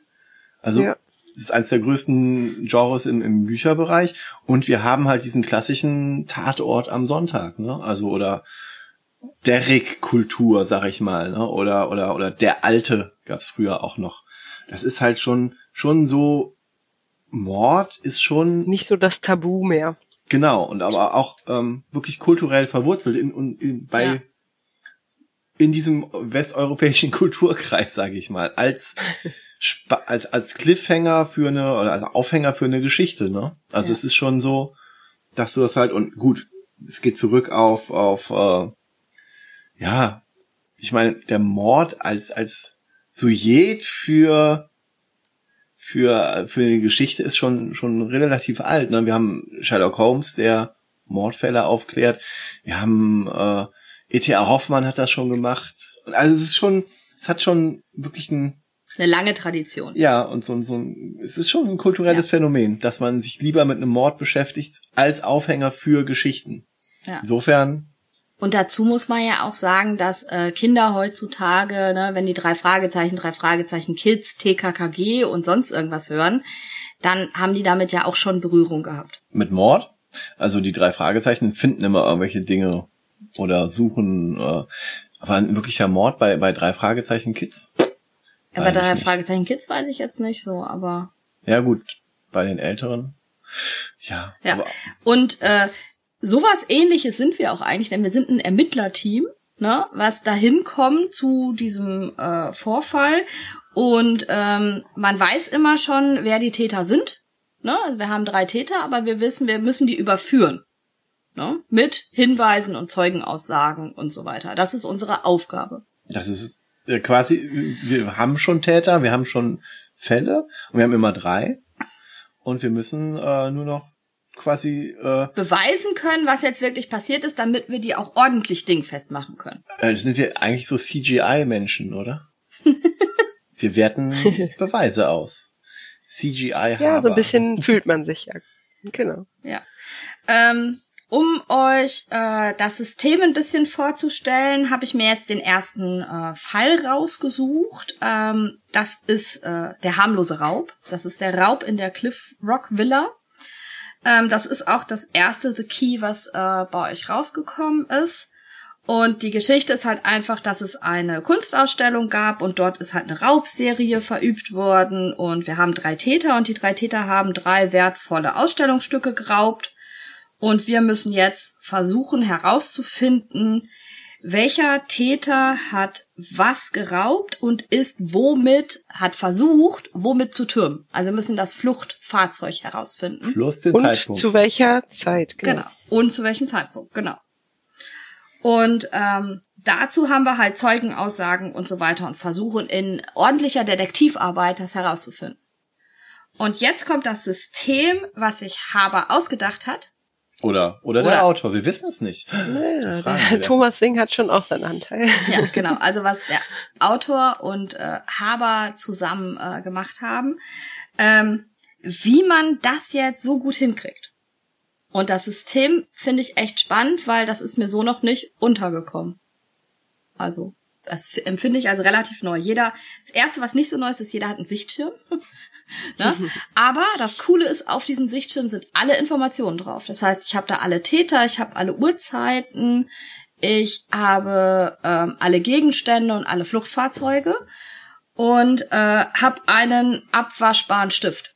Und das Ganze auch im Raster angeordnet, so dass man Genau. eigentlich auch immer dann wegkreuzen kann, was nicht jetzt zu dem Fall passt und Genau, also ich kann meine ganzen Ermittlungen auf diesem Sichtschirm machen und es ist auch echt so gut gemacht, dass man nebeneinander sitzen kann und man kriegt nicht mit, was der andere macht, wenn man nicht rüber. wenn man das nicht aktiv möchte. Ja. Aber dann ist die Frage, ob der denn richtig liegt. Ja. Das bringt es nämlich auch nicht unbedingt. Ähm, dann bekommt jeder dazu eine Ermittlungsakte. In dieser Ermittlungsakte sind immer spezielle Informationen zu dem Fall. Also die sind auch in äh, jedem Teil anders. Und dazu haben wir dann noch Hinweiskarten. Also wir haben 140 Karten. Sind das immer 140 Karten? Das habe ich mir jetzt gar nicht angeguckt. Äh, nee, in dem äh, Mord sind es tatsächlich noch mal mehr Karten, weil wir ja da vier Variablen haben. Genau. Wir brauchen ein paar mehr Karten drin. Ähm, ja, also es äh, Also das mindestens 140. Genau. Und in, in diesem Fall haben wir dann 72 Zeugenaussagen und 68 Laborkarten. Ne? Und dazu gibt es noch Holzschlüssel. Du hast ja gerade gesagt, ihr versucht ja mit Haber immer Holz unterzubringen. Also da sind Holzschlüssel drin. Sehr schön. Und eine Lösungs, äh, ein Lösungstableau. Ne? Und jetzt müsst ihr euch das so vorstellen, wenn ihr das anfangen wollt zu spielen, kriegt natürlich jeder so ein Ermittlungstableau. Und dann werden alle Karten gemischt und alle Karten haben auf der Rückseite ähm, bestimmte Hinweise. Und zwar gibt's da neun farbige Quadrate drauf und wir haben neun verschiedene Fallvarianten, die wir mit jeder Box spielen können. Und jeweils nach Farbe darf ich mir dann die passenden Karten raussuchen. Das heißt, ich wähle einen Fall aus, in dem ich sage, oder eine Kombination von Mordwaffe, Täter, Fluchtfahrzeug, beziehungsweise ähm, Uhrzeit? Raub, bei Raub ähm, Ja. Gegenstand, den ich raube.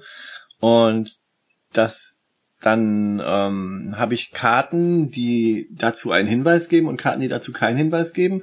Und ich wähle das mit diesem Schlüssel aus, indem ich zum Beispiel sage, okay, wir spielen heute den blauen Schlüsselfall. Dann wird der in die Mitte gelegt und alle Karten, die dann einen blauen Punkt oder blaues Quadrat? Quadrat auf der Rückseite haben, die passen zu meinem Fall. Alle anderen brauche ich gar nicht erst zu nehmen. Und ähm, die, die bieten ja keine Hinweise beziehungsweise falsche Hinweise für meinen Fall. Und dann äh, ja, fange ich an, Karten zu ziehen. Genau, denn alle spielen gleichzeitig. Also wir haben, wir haben äh, am Anfang überhaupt keine Downtime. Die einzige Downtime ist, wenn man früh fertig ist und vielleicht auf die anderen wartet. Genau. Und zwar gleichzeitig in Echtzeit. Ne? Ja. Es ist quasi so, wir haben ganz viele Karten da liegen, das sind alles Hinweise, wir nehmen einen Hinweis und sobald ich den habe, darf ich den auch nicht wieder zurücklegen. Der gibt dann am Ende Minuspunkte, Ja, zwei Und- bis vier. zwei bis vier, genau. Und der gibt immer auch einen Hinweis, je nachdem wie gut er ist, gibt dann auch entsprechend viel wenig Minuspunkte. Und eventuell kann ich dann Dinge ausschließen oder verknüpfen. Und dann versuche ich quasi so dann durch Ausschlussverfahren, durch diese Hinweise, Durch Deduktion Deduktion äh, diesen Fall zu lösen. zu lösen. Ja. Ja. Und zum Schluss bekomme ich dann einen dreistelligen Code raus bei den äh, leichten und bei dem etwas schwierigeren Fall habe ich einen vierstelligen Code, weil ich halt vier verschiedene Sachen herausfinden muss. Und dann nehme ich den blauen Schlüssel, den ich ja vorher ausgewählt habe, und stecke ihn. Ja, erstmal, nee, nee, erstmal wartest du ja, Ja. bis alle anderen fertig sind. Entschuldigung. Ne? Ja. Es geht nämlich nicht wirklich auf Zeit, obwohl Nee. es Echtzeit ist. Das ist äh, ganz angenehm. Es geht Wie nicht mein auf Kollege Zeit. immer sagt, ist das Gute auf Zeit. Ja, also, also das, das, das ist ja schon, du hast dann schon das Gefühl, wenn einer fertig ist, boah, ich will aber auch fertig werden. Aber es geht im Endeffekt nicht darum, wer der Schnellste war. Und das finde ich ein sehr ja, genau. cooles Prinzip. Ja. Es ist ja so ein bisschen auch wie in, im echten Detektivleben. Also es wurde ein Raub äh, verübt. Man will das natürlich schnell rausfinden, weil ne, je schneller, desto besser. Aber ähm, ja, es dauert halt so lange, wie es dauert. Ja. Ähm, auf, auf jeder Karte ähm, sind halt Minuspunkte drauf. Ne? Bei den Zeugenaussagen hier jetzt zwei bis drei, zwei oder drei Minuspunkte. Und oft ist das halt auch so, ähm, dass die äh, Karten mit mehr Minuspunkten auch deutlichere Hinweise geben. Ne? Mm, ja, aber manchmal auch einen, den du eigentlich schon hast. Das kann, kann natürlich auch passieren. passieren. Aber du das hast. Ist allerdings unabhängig von den Punkten. Ja.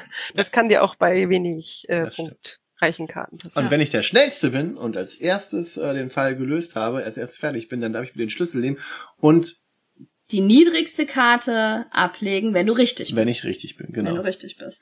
Ähm, also es gibt einen kleinen Bonus dafür, dass man als schnellste ist. Genau. Allerdings. Was, was aber auch wichtig ist, ist, dass auf der Rückseite der Karten immer Hinweise drauf sind, zu was ich denn Hinweise finde.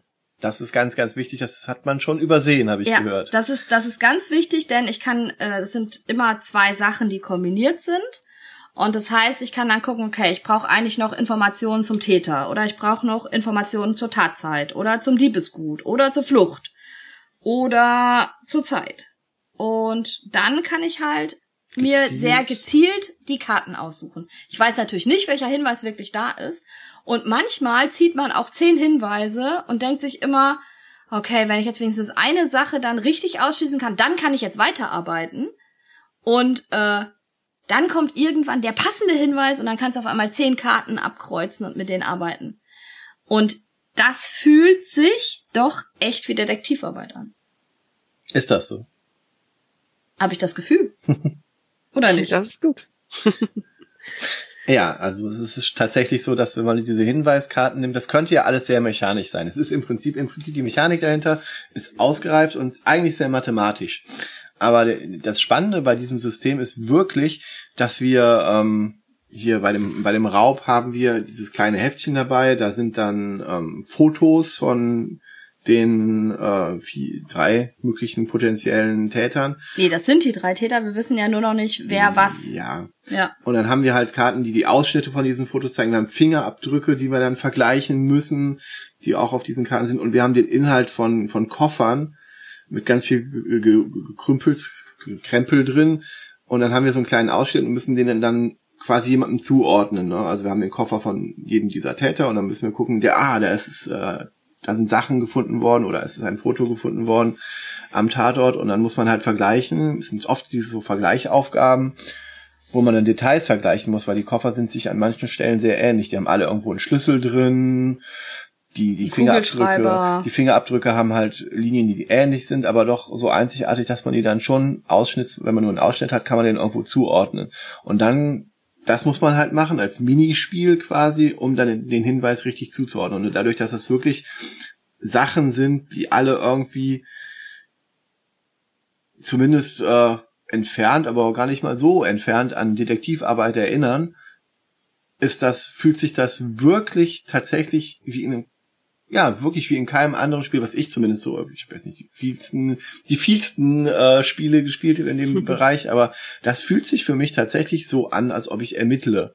Also noch am ehesten. Mehr als Cluedo, auf jeden Fall, wo ich nur wirklich mechanisch irgendwas ausschließe, weil ich irgendwie eine Karte, einen Hinweis habe. Aber hier mache ich wirklich so kleine Detektivarbeitsminispielchen. Und äh, ich weiß nicht, im, im, im Lucky Lama Land Fall habe ich äh, Fußspuren, die ich auch irgendwie Vergleiche und so. Also Fotos. Mit dem Spiegel sogar, ja. Ja, ja stimmt, mit dem Spiegel und äh, Gewicht. Wo ich, wo ich, auch wirklich Uhrzeiten abgleichen muss. In dem, in dem, in dem dritten Fall habe ich äh, Wegstrecken, die Zeit brauchen. Das ist der zweite. Der, der Mord ist der zweite. Der zweite. Und DNA-Spuren in Form von Farbcodes. Und äh, ja, also wo ich dann wirklich denke, okay, das sind so Dinge, die man ja irgendwo macht als Polizist nicht immer hat man drei Täter und drei äh, Morde und so weiter. Also das ist schon natürlich ein bisschen konstruiert, aber hey, welcher welcher Freitag, äh, Samstags, äh, Sonntagsabendsmord ist denn nicht konstruiert in, als, als, als geistiges Rätsel und mit mit Überraschung und Wendung? Aber ja, ähm, ich habe wirklich, für mich fühlt sich das wirklich so an wie, wie Detektivarbeit. Also, Ja. das ist halt das Faszinierende, was für mich an diesem Spiel Genau. total gut funktioniert, dass ich wirklich diese, diese Verbindung habe, okay, ich habe ein, ein mathematisches System einerseits, aber andererseits, was wirklich gut funktioniert, aber was eigentlich sehr, sehr thema äh, unthematisch wäre, aber dann verbunden mit diesen vielen kleinen Detektivaufgaben fühlt sich das richtig gut an für mich. Was ich auch äh, spannend finde, was sich ja durch das Spiel auch allein durch die Mechanik ergibt, aber wenn man das erklärt, ähm, mit diesem, ja, ihr dürft jetzt nur Karten nehmen, die das blaue Quadrat haben, ja, und die ganzen anderen, und man das dann halt begründet mit denen, naja, wenn ihr in der echten äh, Ermittlung seid, habt ihr auch immer Zeugen, die euch falsche Aussagen liefern, oder äh, wenn ihr eine Karte zieht, die euch eine Info äh, gibt, die ihr schon habt, kann man immer sagen, ja, aber Polizisten, die finden auch manchmal Spuren, wo sie denken, ach ja, das wissen wir doch schon längst, äh, das bringt uns nicht weiter. Also selbst diese mechanischen Sachen, die sich durch das Spielsystem ergeben, kann man irgendwie mit der Story verknüpfen und, und sagen, ja, das ist halt trotzdem auch wie in echt. Nicht alle Infos sind immer hilfreich oder ich brauche erst eine andere Info und dann ergibt der Rest Sinn. Ähm, das finde ich eigentlich ganz schön, was wir auch gemerkt haben beim Erklären, dass es den Leuten auch hilft, das zu verstehen. Also wenn man das Spiel erklärt, denkt sie, ach ja, stimmt. Und dadurch merken die sich sowas dann halt auch ähm, während des Spiels und dann macht es plötzlich auch Sinn und die prägen sich das viel besser ein. Ah ja, ich darf ja nur das Blaue nehmen, weil das andere sind ja die falschen Zeugen, die bringen mir nichts. Das ist, äh, Ja. das ist, haben wir auch, also das haben wir auch festgestellt. Und jetzt denkt ihr euch, okay, ähm, wir haben den blauen Schlüssel, wir müssen nur Karten mit einem blauen Punkt draufnehmen. Wo kein blauer Punkt drauf ist, das äh, braucht man überhaupt gar nicht. Und nachher stellt man fest, dass äh, zwei von vier Spielern äh, tatsächlich Karten genommen haben, die äh, keinen blauen Punkt haben. Das passiert offensichtlich immer mal wieder. Ja. Und dann hast du auch die Leute, die sagen, boah, ich komme nicht zurecht, ich krieg das hier nicht zusammen. Und dann ist noch bei uns zumindest ganz oft was passiert, wo wir sagen, okay, ähm, wir gucken das jetzt zusammen gemeinsam durch, woran es hakt. Ich bin schon fertig mit meinen Ermittlungen. Ich denke, ich habe den Täter. Aber wir gucken jetzt durch und dann sagt man, ah, guck mal hier, den, äh, der hat keinen blauen Punkt. Muss man wirklich als Ja. erstes drauf gucken, weil wir haben auch schon gerätselt und Ja. gesagt, okay, äh, hm, warum passt denn das nicht? Und dann Das äh, war tatsächlich auch in der Entwicklung, dass dann ganz stolz Probetestspieler gesagt haben, ich habe einen Fehler gefunden, ich habe einen Fehler gefunden, das passt nicht. Und gesagt, na ja, hast du auch wirklich nur Karten genommen? Ah, Mist, nee, doch nicht. ja, ja, Also da muss man wirklich sagen, äh, der Thomas Singh ist da echt, was das angeht, ein Ultra-Genie, was der da für eine Matrix äh, Ja. in seinem Vorüberlegungen aufgestellt hat. Also da war wirklich kein, also schon im Prototyp inhaltlich äh, kein Fehler drin, was die Informationshinweis, Lösungsverknüpfungssache äh, betrifft. Also Wahnsinn. Aber das muss ja auch echt eine Wahnsinnsarbeit sein, die ganzen Karten miteinander zu koordinieren, dass die ja dann auch immer so Hinweise geben, ne? Weil ihr müsst euch vorstellen, es gibt, glaube ich, nur ganz, ganz wenige Karten, die nur für vier, fünf Fälle sind, sondern ganz viele haben ja echt so sechs- oder siebenfarbige Quadrate drauf, ne? Das finde ich schon echt krass, was da auch dahinter steht, ne? Also, Also es gibt da bestimmt irgendeinen krassen Algorithmus.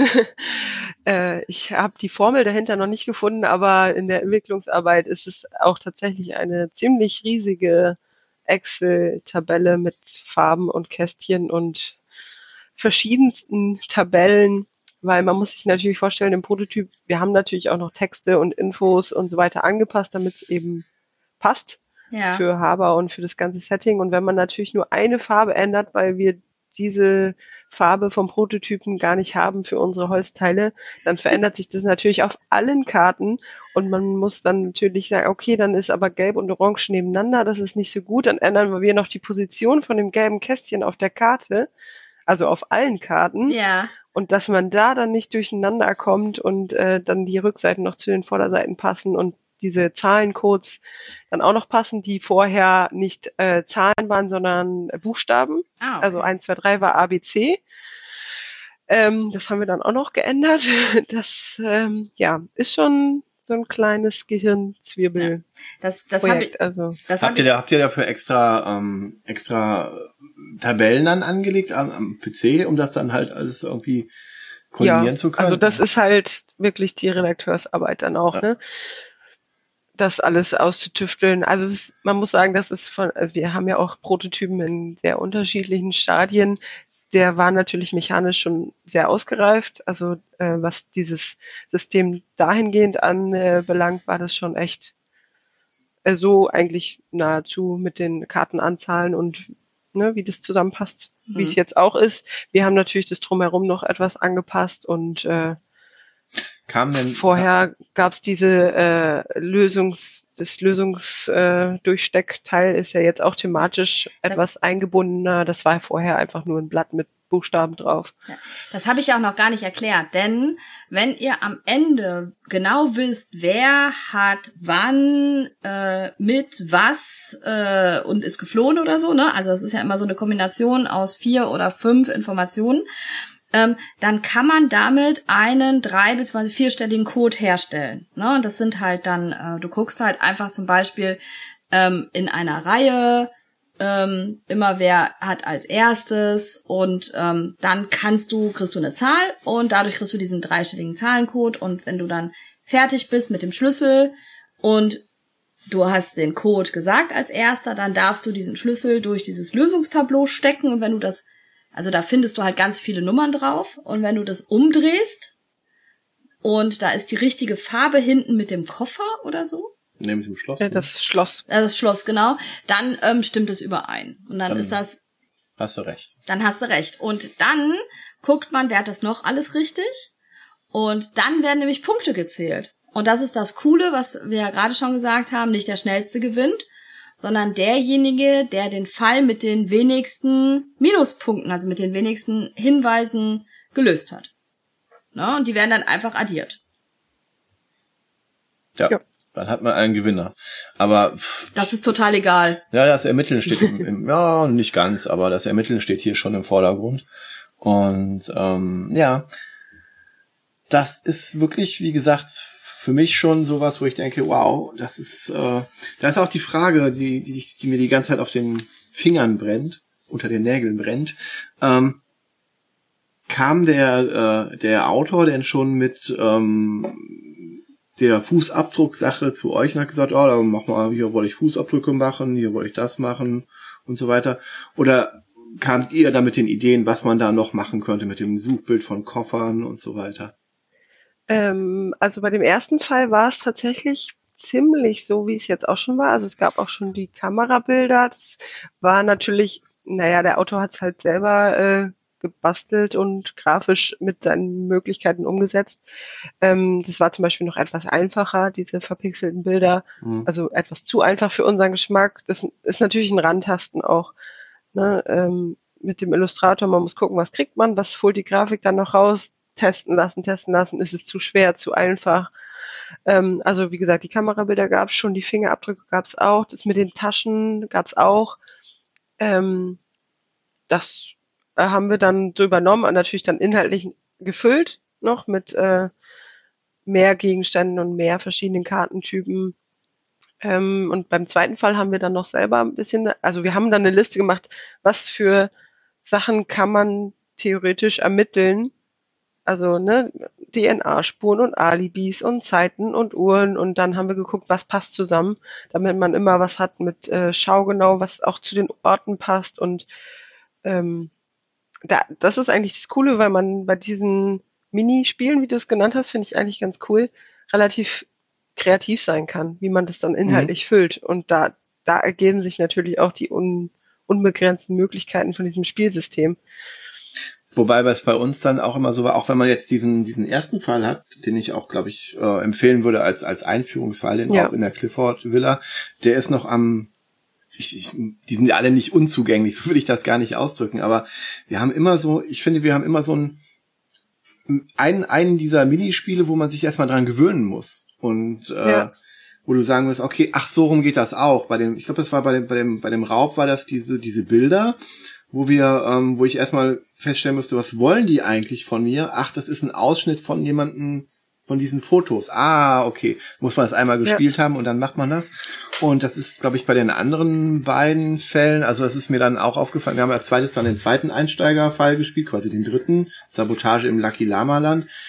Da war teilweise nicht so ganz klar, also anderen Mitspielern war nicht ganz klar, dass man diese, diese Stiegelschuhe, also diese, diese Fußabdrücke hat. Oder ähm, wie das ist mit den Fotos. Ich glaube, die Fotos waren noch schwieriger, wo man irgendwie. Ja, mit der Perspektive, Genau. von wo steht man. Das, das war schon so Ja. ein bisschen, wo ich dachte, oh, da muss man aber um die Ecke denken. Was wollen die jetzt genau von uns? Wo? Ach, dann habe ich da gestanden, wenn ich da hingucke. Ah. ja, und wenn man es aber einmal hat, dann Ja, genau, Genau. wenn man es in einmal hat, das ist so die Schwierigkeit. Und bei dem äh, dritten, bei dem Also beim äh, zweiten, bei dem bei- Mord. Bei dem, bei dem Mord, da war das mit den mit den Golfcards, glaube ich, wirklich am, am, am schwierigsten. Also da Ja. hat man äh, Golfcards, die haben so einen Zahlencode oben und dann das, da, die, da bin ich dann auch immer drum rumgegangen, habe dann gesagt, okay, äh, ich nehme keine mit Golfcards, da muss ich Mathematik das ist ja auch das ausrechnen. Interessante, dass man das bei dem Spiel wirklich auch machen kann, wenn man Ja. sagt, ich, boah, ich habe überhaupt keinen Bock, mir diese Fingerabdrücke anzugucken. Finde ich mega nervig. Man kann das komplett auch umgehen und das Spiel trotzdem spielen und auch gewinnen, wenn Ja. man sagt, diesen einen Kartentypen meide ich einfach komplett. Ja. Ich bin halt nicht der Detektiv, der sich mit Fingerabdrücken auskennt. Lass die anderen mal machen. Daher kenne ich eh Ähm, nix. Funktioniert trotzdem. Ja. Genau, genau, das ist äh, total gut. Und, äh, Da, da, da muss man dann aber auch so konzentriert spielen und halt Na wirklich klar, ja. die dann nicht mehr nehmen. Also das ist äh, dann eher, eher, ich weiß nicht. ich habe noch nie einen Golfcard genommen. Äh, können, können Kinder das? Also dann wirklich so. Ja gut, aber wenn die das System jetzt schon zweimal gespielt haben, wenn jetzt der Mord nochmal kommt, Ja. dann Ja, ja, äh, dann Ich glaube, da ist es eher andersrum, dass die Kinder sich bewusst raussuchen, Ja. was sie gerne machen. Okay. das, das, das Gar kann nicht das weglassen, Ja. Genau. sondern die gucken dann, ah, das macht mir so viel Spaß, hier das äh, Ja. rauszusuchen, dann nehme ich das extra. Ja. Ich meine, die kommen dann auch schnell dahinter, dass man nur mit den Kamerabildern das auch nicht lösen kann, aber ist ja auch eine, ein Lerneffekt, eine Lernkurve. Genau. Und da ist auch der Wiederspielwert. Also ich meine, wir haben jetzt neun Fälle pro ähm, also Box? pro Box und es, da hätte ich mal die Frage, oh, dann kann ich das nur neunmal spielen. Äh, ganz Nee. klares Nein. Nee. Also wirklich nicht. Also wer, wer sich das merken kann, da, das ist, das ist nicht Nee, als, Also, als, wenn als, ich da ein bisschen, ein paar Wochen, ich meine, wie oft spielt man Brettspiele und wie oft spielt man ein Brettspiel hintereinander? Wenn ich dann sage, okay, das hat uns so gut gefallen, wir spielen das jetzt heute dreimal direkt und morgen spielen wir es noch zweimal, dann ist das ja auch durch erstmal. Ne? Und dann sagt man, okay, Ja. uff, dann legen wir das jetzt erstmal hin und dann hat man immer noch, erstmal hat man dann immer noch äh, vier weitere Fälle, wenn ich richtig gerechnet habe. ja, Und äh, Also, ja. dann, wenn ich das dann wieder nehme nach zwei, drei Wochen und dann habe ich so viel anderes Zeug in meinem Leben auch erlebt und gemacht, dann weiß ich nicht mehr, dass der blaue Fall jetzt der Tä- Täter war. Das kann- 386 war. Ja, oder äh, das, das, das dadurch, dass auch wenn wir die Nee. gleichen Täter sind in verschiedenen Kombinationen, also es das merkt man sich nicht, nee. nee. Das ist tatsächlich, selbst ich, also ich kenne das jetzt gerade, das Raub, Raub in der Clifford Villa, wirklich in- und auswendig. Jede Karte hatte ich 170 Mal in der Hand. Und selbst ich, mich könntest du fragen, was äh, ist die Zahl für den orangen Schlüssel? Ich wüsste es nicht. Hm. Keine Ahnung. Ja. Also Also und ich habe die Zahlen selber da drauf geschrieben. Also äh, keine Ahnung. äh, ich habe das, äh, ich habe das ja ausprobiert, ne? Und ich bin eigentlich jemand, der sich sehr gut Sachen merkt. Und ich habe einen Fall doppelt gespielt, zwei Wochen später. Und wenn das dann das Pferd, die fertige Ermittlungszahl da steht, dann da habe ich mich dran erinnert Dann denkt man, mit. ah ja. Ja, die kenne ich schon, ne? Aber äh, das ist wirklich, das ist kein Spiel, was man nur neunmal spielen kann, ähm, sondern das ist, also wenn man das will und vor allen Dingen ist es halt auch ein Spiel, was die Kinder ja auch untereinander spielen können. Also ich glaube nicht, dass das ein Spiel ist, was die Kinder direkt beim ersten Mal alleine unter sich spielen können als Erstpartie, aber wenn man das als Erwachsener begleitet, Einmal. einmal, ähm, können die das auch ganz gut selber. Oder ich glaube, ab dann würden meine Kinder das auch anderen Kindern erklären. Genau, das meinte ich damit. Ne? Genau, ja. Also das ist, das ist, glaube ich, schon auch. Das ist äh, Ja. wirklich, äh, das ist immer die, die Frage, was kann eine Spielanleitung leisten, ne? so traurig das ist, aber äh, es, man lernt Spiele ja immer noch besser, wenn die jemand erklärt, der mit am Tisch ist. Was ja, auch meistens passiert. Ja. Ne? Es ist ja eher auch selten, dass jemand, äh, dass, dass sich die Spielgruppe gemeinsam dann irgendwie die Anleitung durchliest. Wir haben äh, ein Problem beim äh, Mord im Oakdale Club haben wir gefunden. Jetzt muss man aber natürlich auch sagen, das ist schon der etwas schwierigere Fall, aber auf allen eurer Kisten steht ab acht. Ähm, Das Problem bei Mord im Oakdale Club ist, dass ihr den Begriff Produkt verwendet. Bei den, bei den Golfcards. Bei, Bei- den Matheaufgaben. Bei ja. den Matheaufgaben und äh, das wird erst in der vierten Klasse gelehrt. Also, na, es wird vielleicht früher gelehrt, aber erst in der vierten Klasse ist es laut Nordrhein-Westfalen-Richtlinien zumindest Ja. in der Grundschule so, dass, dass, dass dieser Begriff Produkt äh, erklärt sein muss. Genau, und bei uns sind Tränen geflossen. Ja, weil ich nicht Ne? wusste, was das war. Also ähm, das, das ist jetzt nicht, ne, weil wenn du sagst, ja, man kann sich dann ja auch entscheiden, äh, dass man, dass man die nicht mehr nimmt. Aber das, erst, ja aber das erste Mal habe ich so einen und der bringt dann halt auch noch vier Minuspunkte. Und äh, da liefen bei uns dann ganz kurz Tränen, weil Oh halt einfach diese, diese Karte nicht verstanden wurde. Ne? Und dann haben wir noch mal ganz genau nachgeguckt. Ähm, Wir haben tatsächlich, wir, wir haben dann wirklich in den. Lehr Lehrplänen, ich bin ja auch gerade in der Grundschule. Horrorkundin. Ähm, wir sind ja, ich bin ja gerade auch in der Grundschule und habe gesagt, du, äh, Produkt, ne, frühestens vierte Klasse. Und äh, es ist wirklich so, die mathematischen Fachbegriffe werden erst ab dann ähm, sozusagen. als äh, gegeben vorausgesetzt. ja. Das einfach nur als Info, das hat jetzt nicht wirklich, also die Tränen Ja. waren auch schnell getrocknet und äh, Na Gott sei Dank. na, aber aber das das ist sowas, wo man halt dann vielleicht auch ein bisschen aufpassen Ja, muss. es ist krass, an was man alles denken muss bei Ja. sowas. Ne? ja. Ja, das stimmt natürlich. Viele Dinge, die dann, wo man sagt, es sind gegeben, aber ich meine, jetzt hat sie was gelernt und die wird das wahrscheinlich nicht so schnell wieder vergessen. ja, sie hat die ganze Zeit versucht zu addieren. ja. und ist dann zu keiner Lösung gekommen. Und Ja. aber aber das müssen wir ja auch sagen, das haben wir ja vorher einmal kurz anklingen Deswegen lassen. meide ich die Golfcards. ja. Wegen den Schwierigkeiten mit den mathematischen Ja. Begriffen. ähm, dass wir ja ganz häufig und eigentlich in allen Partien bisher derjenige, der als erstes fertig ist, der fängt dann an, allen anderen zu helfen, die irgendwie gerade frustriert sind. Wenn Das- welche da sind, die frustriert sind. Das ist aber auch gruppenabhängig. Ja, ich kann jetzt ja nur von Ja. uns reden. Also bei den ersten Spielen habe ich ja tatsächlich auch ähm, so ziemlich keinen Fall richtig gehabt. Aber Björn war immer völlig sicher, dass er jetzt hab ich's. Ja. Aber war dann doch nicht so. Aber es hat dann wirklich auch Spaß gemacht, zu, gemeinsam nachzuvollziehen, wo denn mein Fehler lag. Ne? Ja, Also es ist schon so. nochmal einzutauchen. Und das ist halt auch, muss man sagen, eine gute Leistung von einem Spiel, wenn es sogar Spaß macht, herauszufinden, wo mein Fehler war. Und man nicht sofort sagt, in die Ecke und nie Genau. wieder. Oder es gibt ja auch so Spiele, wo man sagt, okay, irgendwas habe ich falsch gemacht, ich habe Bock, es nochmal zu spielen, um es besser zu machen. Ja. Ja. Naja, aber, aber hier, also es war noch keiner, der dann einfach sagte, okay, äh, alle Karten zurück, wir spielen jetzt den nächsten Fall, der das dann nicht äh, nochmal zurückverfolgen wollte. Wo habe ich denn jetzt falsch gedacht?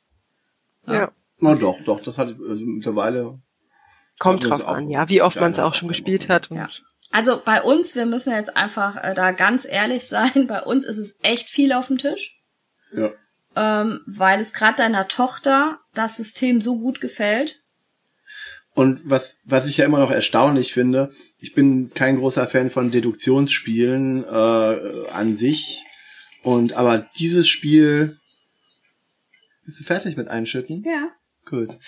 Dieses Spiel äh, bringt mich, also das macht mir auch Spaß, was, was mich äh, völlig überrascht hat, dass diese, diese Detektivarbeit auch, ähm, die macht einfach Spaß. Das ist was, wo du sagst, okay, das mache ich gerne als, als Zeit, Freizeitbeschäftigung. Außer die Golfcards. Aber, aber ich meine, das ist halt auch das, was ich als Rückmeldung bekommen habe, wenn ich das jetzt äh, mit anderen Gruppen gespielt habe, dass halt auch wirklich gerade die Kinder gesagt haben, boah, cool, das ist Detektivarbeit. Ne? Also während Erwachsene vielleicht manchmal noch mehr die Mechanik sehen, war das, bei den Kindern hatte ich immer das Gefühl, die haben so Bock, weil sie das Gefühl haben, boah, ich kann richtig ermitteln. Ja, man taucht so richtig ein. Man sieht dann auch bei den Spielern immer, dass die wirklich über diese Akte hängen und da die Karte daneben legen und die Fingerabdrücke vergleichen.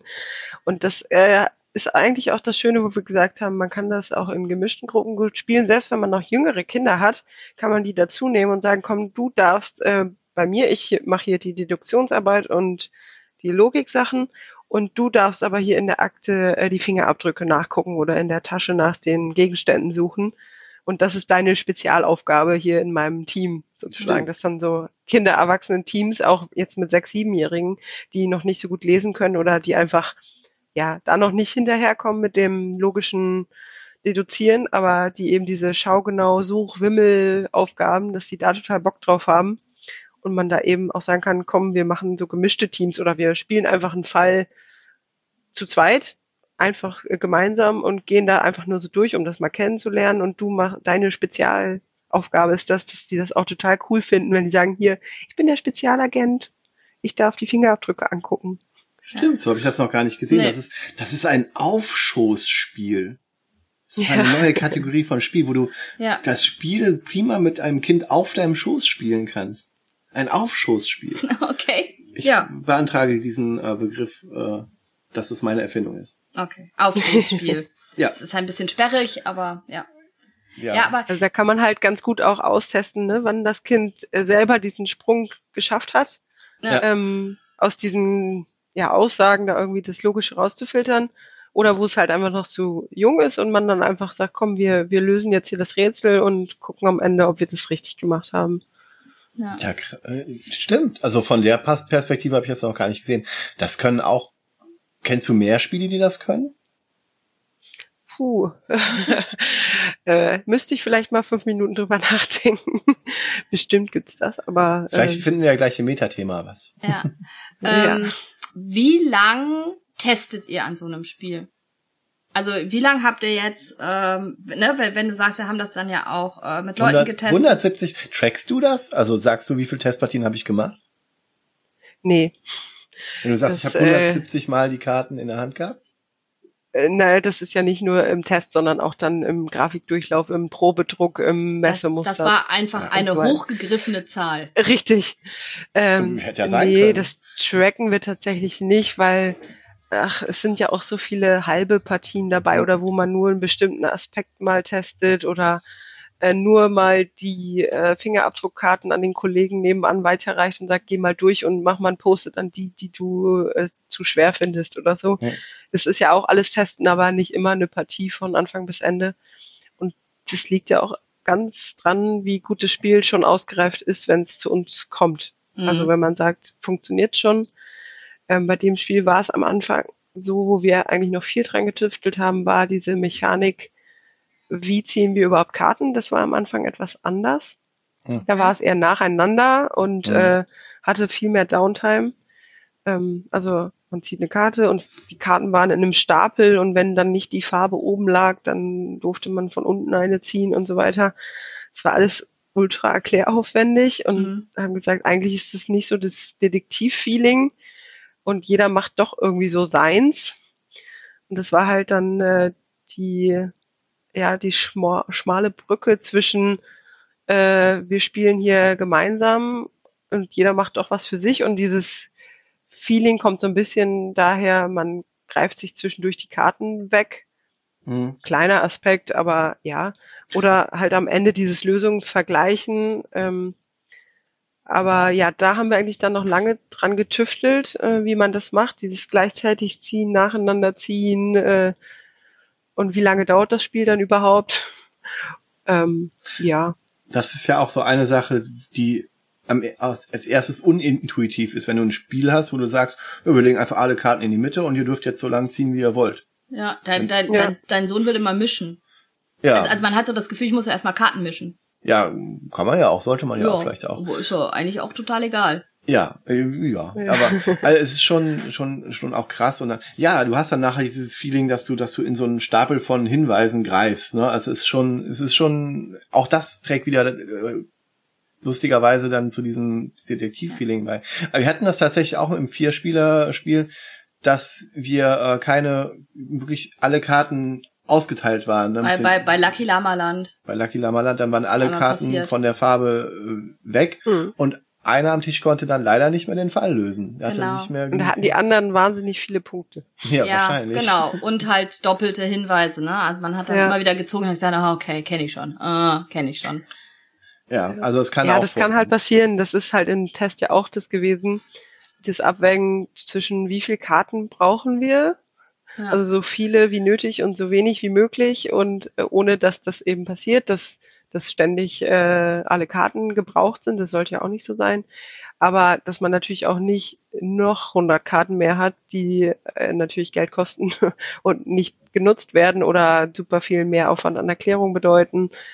Ähm, und das, ja, das ist natürlich was, was man testen muss, aber natürlich nicht bis ins letzte Detail rausfinden kann. Mhm. Ja, ich meine, das ist dann ja auch die kleine Glückskomponente äh, mit, äh, nehme ich halt einfach immer Hinweise, die das, die mir das Gleiche geben. Und ich muss auch sagen, also auch mir als Erwachsener passiert das dann manchmal, ähm, dass ich dann nur auf ein Icon zum Beispiel achte und äh, gar nicht darauf achte, okay, äh, ja, ist ja klar, dass ich mir schon wieder den gleichen Hinweis grob gezogen habe, weil ich jetzt vielleicht doch nicht so genau geguckt habe, sondern ja. einfach nur, ich bin zum Beispiel jemand, ich spiele immer nur auf Zeugenaussagen und immer nur auf die Zweierpunktkarten. Aha. Ja, ist dir das noch nicht aufgefallen? Das letzte habe ich gewonnen, weil ich nur Zweierpunktkarten hatte. Ich spiele auf die Nicht-Golf-Cards. Ja. Ähm, nee, aber es ist tatsächlich so, dass es, ähm, wenn du eine Sache, so eine Karte hast, die den blauen und den gelben Punkt hat und die sagt mir dann, Baronin von Ports hat den Kronleuchter benutzt, dann ähm, habe ich auch schon mal eine Karte gezogen, die genau das gleiche ausgesagt hat. Die hatte auch dann den blauen und den gelben Punkt. Also es gibt faktisch identische Karten mit ein bisschen unterschiedlich ausgedrückt, die mir mal den gleichen Hinweis geben. Dass ja. ich dann wirklich sage, okay, diese beiden Sachen sind zusammen. Wobei ich mir ja eigentlich denke, gibt es nicht genug Spielraum von Kombinationen, die es, äh, so dass eigentlich keiner doppelt sein müsste? Oder hat man dann irgendwann immer Doppelte? Mm, ich glaube, es braucht diese paar krass äh, eindeutigen, aber es gibt wenige davon. Hm. Puh, ja, genau. das ist jetzt schon ja, also du. Spezial, Spezialfrage. Du, du, sprichst, du sprichst ja gerade mit Leuten, also ich glaube, wir haben jetzt The Key wirklich, wir haben 10, 15 Partien The Key hinter uns. Ne? Also, äh, ja. äh, oder sogar noch mehr in der gleichen äh, Spielerkombination auch noch. Ähm, deswegen ist das von uns schon ganz gut äh, durchprobiert, sozusagen. Und dazu muss man halt auch sagen, es ist erst einmal passiert, ähm, dass die Karten weg waren. Dass die Karten weg waren. Aber ja, dann hatten auch viele, viele. Äh Na? Und, und wir hatten das noch nie, dass nicht einer ein richtiges Ergebnis hatte oder so. Das Was? ist schon mal gut. Na? Also, okay. also auch das hat immer funktioniert, dass wenigstens dann einer, es ist nicht immer der schnellste. Nee, nee, nee, nee, auf nee. keinen Fall. Und man hat ja auch immer diese kleine Abwägung, was ihr gerade gesagt habt, mit den Icons auf den Karten. Das kostet halt ein bisschen mehr Zeit, bewusst nach Karten zu suchen, die ich wirklich brauche ähm, wo man sich schnell verleiten lässt, ah, hier kommt mir gerade eine entgegen, die ist blau, die nehme ich halt einfach. Mhm. Wenn man sich da aber das bisschen mehr Zeit lässt, um wirklich Karten zu suchen, die mir auch was bringen, die mir noch fehlen, ähm, dann hat man halt am Ende vermutlich weniger überflüssige Karten. Das stimmt. Aber, aber das muss man halt auch selber erst ähm, merken. Genau, das ist dann spielst, ne? also. der Wiederspielwert. Ne? Also in der Erstpartie weiß ich nicht, dann ziehe ich einfach so blind Karten, ja. die hoffentlich einen blauen Punkt haben. ähm, Wenn du nee. den gelben Schlüssel spielst. Ja, genau. ähm, ja, aber es ist ja, ist ja wirklich schon so, dass du dann, ähm, also ich musste mich jetzt zum Beispiel bei einer Partie entscheiden, wo ich dachte, okay, ich habe nur Hinweise, die einander bedingen. Also ich habe Abhängigkeiten hergestellt, aber noch keine konkrete Aussage, so dass ich jetzt an einen Punkt gekommen bin, wo ich mich jetzt entscheiden muss, welcher Theorie ich nachgehe. Sonst habe ich den Überblick verloren über die ganzen Hinweise. Also entweder ist, hat der den ersten Mord begangen oder sie hat den ersten Mord begangen. Und dann muss ich mich jetzt erstmal entscheiden, und gucken, ob die Hinweise dann passen. Und dann kann ich diesen Weg so lange weiterverfolgen, dass sie den ersten Mord begangen hat, bis ich dann irgendwo einen Hinweis habe, wo es dann nicht mehr geht.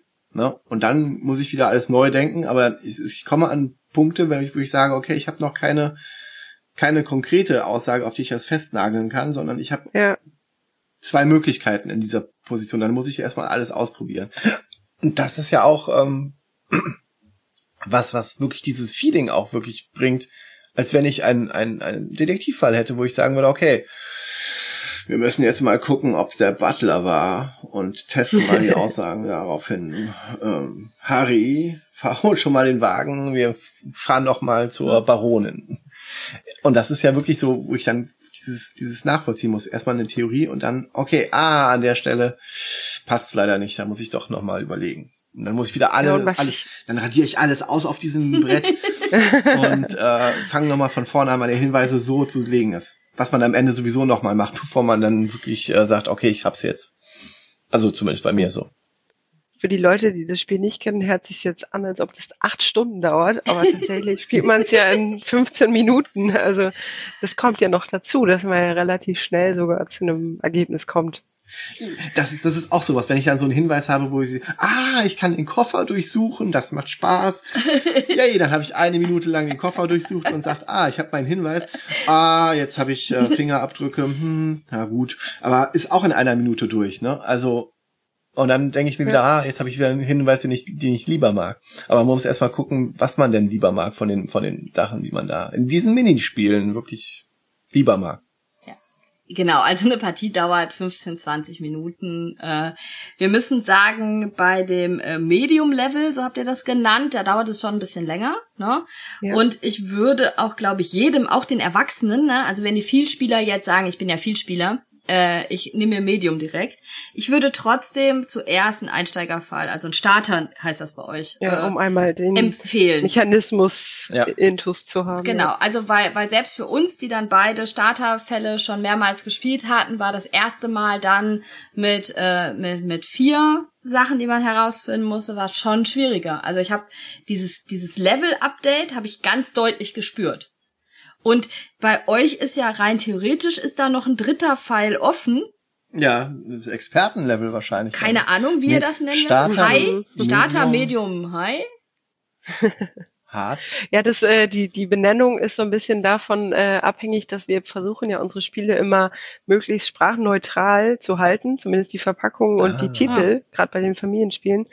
Und dann müssen das natürlich Wörter sein, die in vielen äh, Sprachen irgendwie gehen, ohne dass sie extra übersetzt werden müssen. Und Starter, Starter geht Ja. halt, also versteht man auch in anderen und Medium ist halt auch so ein Universalwort. Äh, ich weiß nicht, was wir uns da dann ausdenken oder Ah, was sich ausgedacht wurde. Expert. ähm, Expert oder irgendwie sowas in der Art, denke ich. Ja. Das muss man ja immer im Hinterkopf haben bei solchen Benennungen, weil, ja, wie gesagt, nicht alle Länder eine eigene Ausgabe machen mit einem eigenen übersetzten Cover. Das stimmt. Deswegen heißt es auch The Key, weil das halt auch funktioniert. Ja. Aber es stimmt, dass das Spiel ist nicht sprachneutral, aber es hat auch Englisch mit drauf. Ne? Also jeder Hinweis ist, Genau. wo ein Text drin ist. Äh, Baronin von Ports wurde um 17.30 Uhr da und da gesehen. Steht auch auf Englisch drauf, auf der gleichen Genau, Ja. also es gibt Auf äh, der immer zwei Sprachen. Ja. Genau, es gibt eine italienisch-spanische Ausgabe, französisch-niederländisch, aber die ähm, Akten äh, zum Beispiel sind auch sprachneutral. Hm. Das, also das ist Das mir gar direkt nicht nach. aufgefallen. Ja, ja, okay, Ja. Die, bei Alter Ja, steht immer stimmt. in, in allen Sprachen, ne? an allen sechs Sprachen, die du gerade genannt hast, stimmt. Ja, Ja, dann das ist nur- tatsächlich äh, nur der Kartensatz, der immer ähm, ausgetauscht Ja, werden und der muss. Das Titel. sind halt auch so redaktionelle Entscheidungen. Ne? Ja. Ja. Und, ähm, Sachen, die man im Hinterkopf haben muss. ja. und der Titel vorne auf der Ermittlungsakte. Weil da steht Ja. Raub in der Clifford Villa. Ja. Aber sonst ja, ist alles da, das cool. ist halt so eine Sache, das ist nicht spielrelevant. Äh, da Ja. lassen die Spanier vielleicht mit sich reden, dass Cliff Rock Villa eh ein Eigenname ist, dass man das so lässt. Wobei Okay. im Oakdale Golf Club stehen Minutenangaben. Minutes. Zwar, ja, aber das funktioniert auch noch im Englischen. Aber wahrscheinlich Ja. funktioniert es im Spanischen auch, wenn du dann die Spanisch-Ausgabe hast. Ähm, Genau, also das sind auch so Sachen, da, da war natürlich vorher noch, also das ist für Haber auch was Neues, dass überhaupt Text äh, auf Spielmaterial in der Menge vorhanden ist. Weil Kann jemand Rechtschreibung hier? Kann jemand irgendjemand? äh, weil auch gerade bei den Kinderspielen das immer eigentlich fast 100% sprachneutral ist, also dass das Spielmaterial komplett ohne Sprache ist. Mhm. Ähm, und das war hier eben die Frage. Und bei dem Spiel war klar, wenn wir es machen, das muss mit Text. Also diese Informationen alle mit eigens umzusetzen, das geht nicht. Ja. Ähm, und wenn dann, äh, wie machen wir es? Weil da natürlich im Prototyp bei dieser Ermittlungsakte da auch noch mehr Erklärtexte bei waren zu den verschiedenen Kartentypen. Das haben wir jetzt alles in die Anleitung gepackt, weil man dann im Spiel das nicht nochmal nachlesen muss und das Spielmaterial dadurch möglichst sprachneutral zu halten. Bei den, es ist ein Vier-Spieler-Spiel und jeder kriegt halt eine Akte. Die Akten haben unterschiedliche Farben. Je nach, glaube ich, je nach Ausgabe, ne? Also, Ja, Ja, ja. blau sind sie bei der Cliff Rock Genau. Und äh, die jeder dieser Spieler, die, du- die du spielen kannst, hat einen eigenen Namen, ne? Ja. Wir haben Ja. Paddy Bones McKidden und Sam McCloud und äh, zwei andere, glaube ich, noch. Ja. Mark Urbanski und Max Power. Max Wer Power. kennt sie nicht? Äh, ich nicht. Ich auch nicht. Kommt da, kommt da Ja. jetzt noch so das, das Comic dazu, die, die kleine äh, drei Fragezeichen Serie quasi? Mit den- Nee, das sind, äh, das ist tatsächlich so was ganz Nettes, was man ja als Redakteur dann machen kann, so wie Buchautoren äh, gewidmet dem und dem. Und gesagt, das wäre doch ganz cool, wenn man da so Namen draufschreibt und da durften gewisse Personen sich dann äh, mit Wunsch-Nicknames verewigen. Mm. Also, Also es stecken echte Menschen dahinter. Paddy Bones McKitten ist im Prinzip die Katzenliebhaberin aus eurer Redaktion, ja? wenn derjenige das jetzt hört, wird er sich sehr drüber amüsieren. Äh, nee, ich glaube, er hat keine Katzen, aber Okay, jetzt ist Ja. ein Er. Ah. ja. Paddy Bones McKitten ist so. Der immer T-Bone Steak zum Mittag isst. Okay, also äh, wir können uns dann jetzt alle Gedanken machen, wer denn wohl welchen Namen weshalb ausgewählt Das, hat. das, Met beigesteuert hat. das, das Metaspiel. Wir gucken jetzt die Haber-Redaktion uns an und gucken. genau. nee, es sind nicht nur Redakteure, also es sind nicht nur Haber-Mitarbeiter. Ach, jetzt macht es auch noch Sam kompliziert für uns. McCloud. Hm, äh, was könnte das bedeuten? Ja. Okay, ja. Also ich kenne keine Leute, die irgendwas mit, äh, mit Wolken im Namen haben. Ja.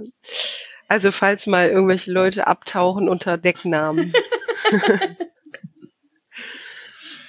Nun gut. Ja, das ist aber ganz nett. Solche Spielereien kann man natürlich dann äh, mit einbauen. Und wer, weiß, vielleicht in irgendeinem weiteren Fall ist das vielleicht auch nochmal wichtig und man baut da Hinweise mit ein. und Da dann kann man sich ja alles so, offen halten. so ein neutraler Name. Sam könnte ja beides sein. Mann, Frau, divers. Divers. Ja. Paddy Bones ist auch nicht unbedingt äh, klar. Weiß ich nicht. Max Power. Ich- Maximilia Kraft. Ich hätte bei Paddy Bones an ein Mädel gedacht. Paddy? Paddy, Paddy Bones. Bones. Paddy Bones ist für mich irgendwie. Wir feminin. rätseln hier viel zu viel. Ja, aber ich meine, wir reden ja auch über ein Detektivspiel. Das stimmt. Ähm, obwohl du nicht in der Redaktion im Moment bist, gibt es irgendwas, was du uns verraten kannst? also, ähm, naja, es ist natürlich nicht ohne Grund noch das Level äh, aufgehalten worden. Und Ja. ich sag mal so, wir freuen uns, dass es so gut ankommt. Es war natürlich auch erstmal ein Test überhaupt, so eine Art von Spiel bei Haber zu haben. Das haben wir uns äh, gewünscht. Also sowas hat uns eben noch gefehlt und wir wollten schon lange ein Deduktionsspiel mal machen. Ähm, aber bislang ist uns da irgendwie nie das Richtige vor die Linse gelaufen und äh, der Autor wollte es uns erst auch gar nicht vorstellen. Das war auch ähm, sehr witzig. Okay. Also was heißt witzig, aber er hat uns auf der Messe in Nürnberg, glaube ich, das war dann schon 2018, hatte ich einen Termin mit ihm und er hat uns eigentlich zwei Kinderspiele vorgestellt und ähm, ja, das war nicht so das Richtige und dann äh, hat er gesagt, er hätte noch eins, aber hm, er denkt eigentlich nicht, dass das was für Haber ist, aber naja, er zeigt's halt mal. Und dann war es halt The Key und ich war total begeistert davon.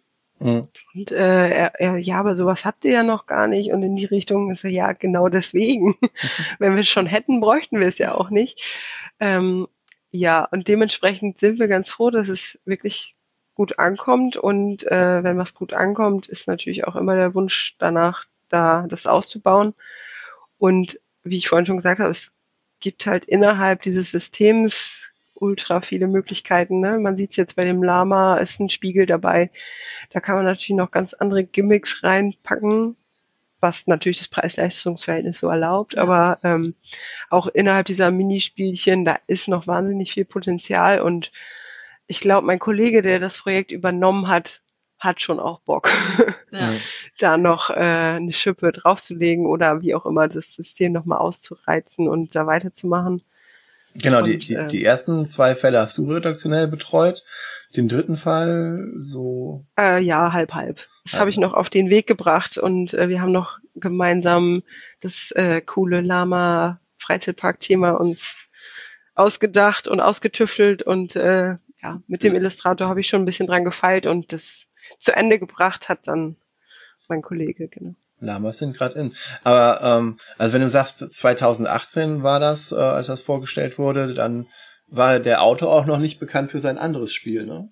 Nee, da hatten wir Glück. Also Ja. da, da Ja. war ja The Key schon quasi fast fertig, als dann äh, der Preis für die Crew äh, kam.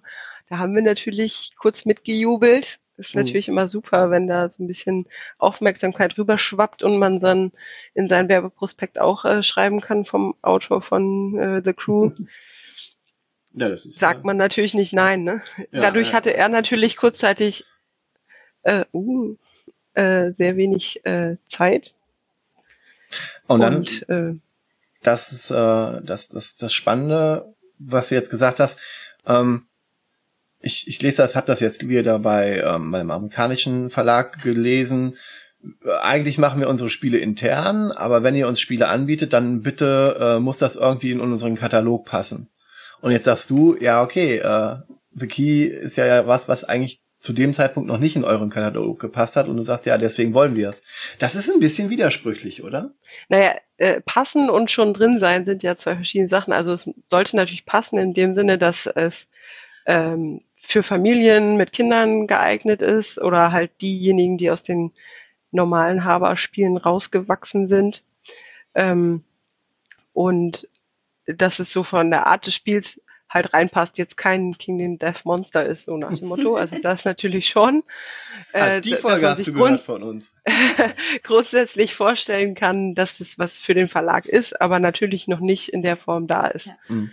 Oder was vorhanden ist, irgendwie gegebenenfalls ersetzt. Äh, die gibt's ja auch. Wie, wie die neue Kinderspielreihe Mein erstes Cousin. Mhm.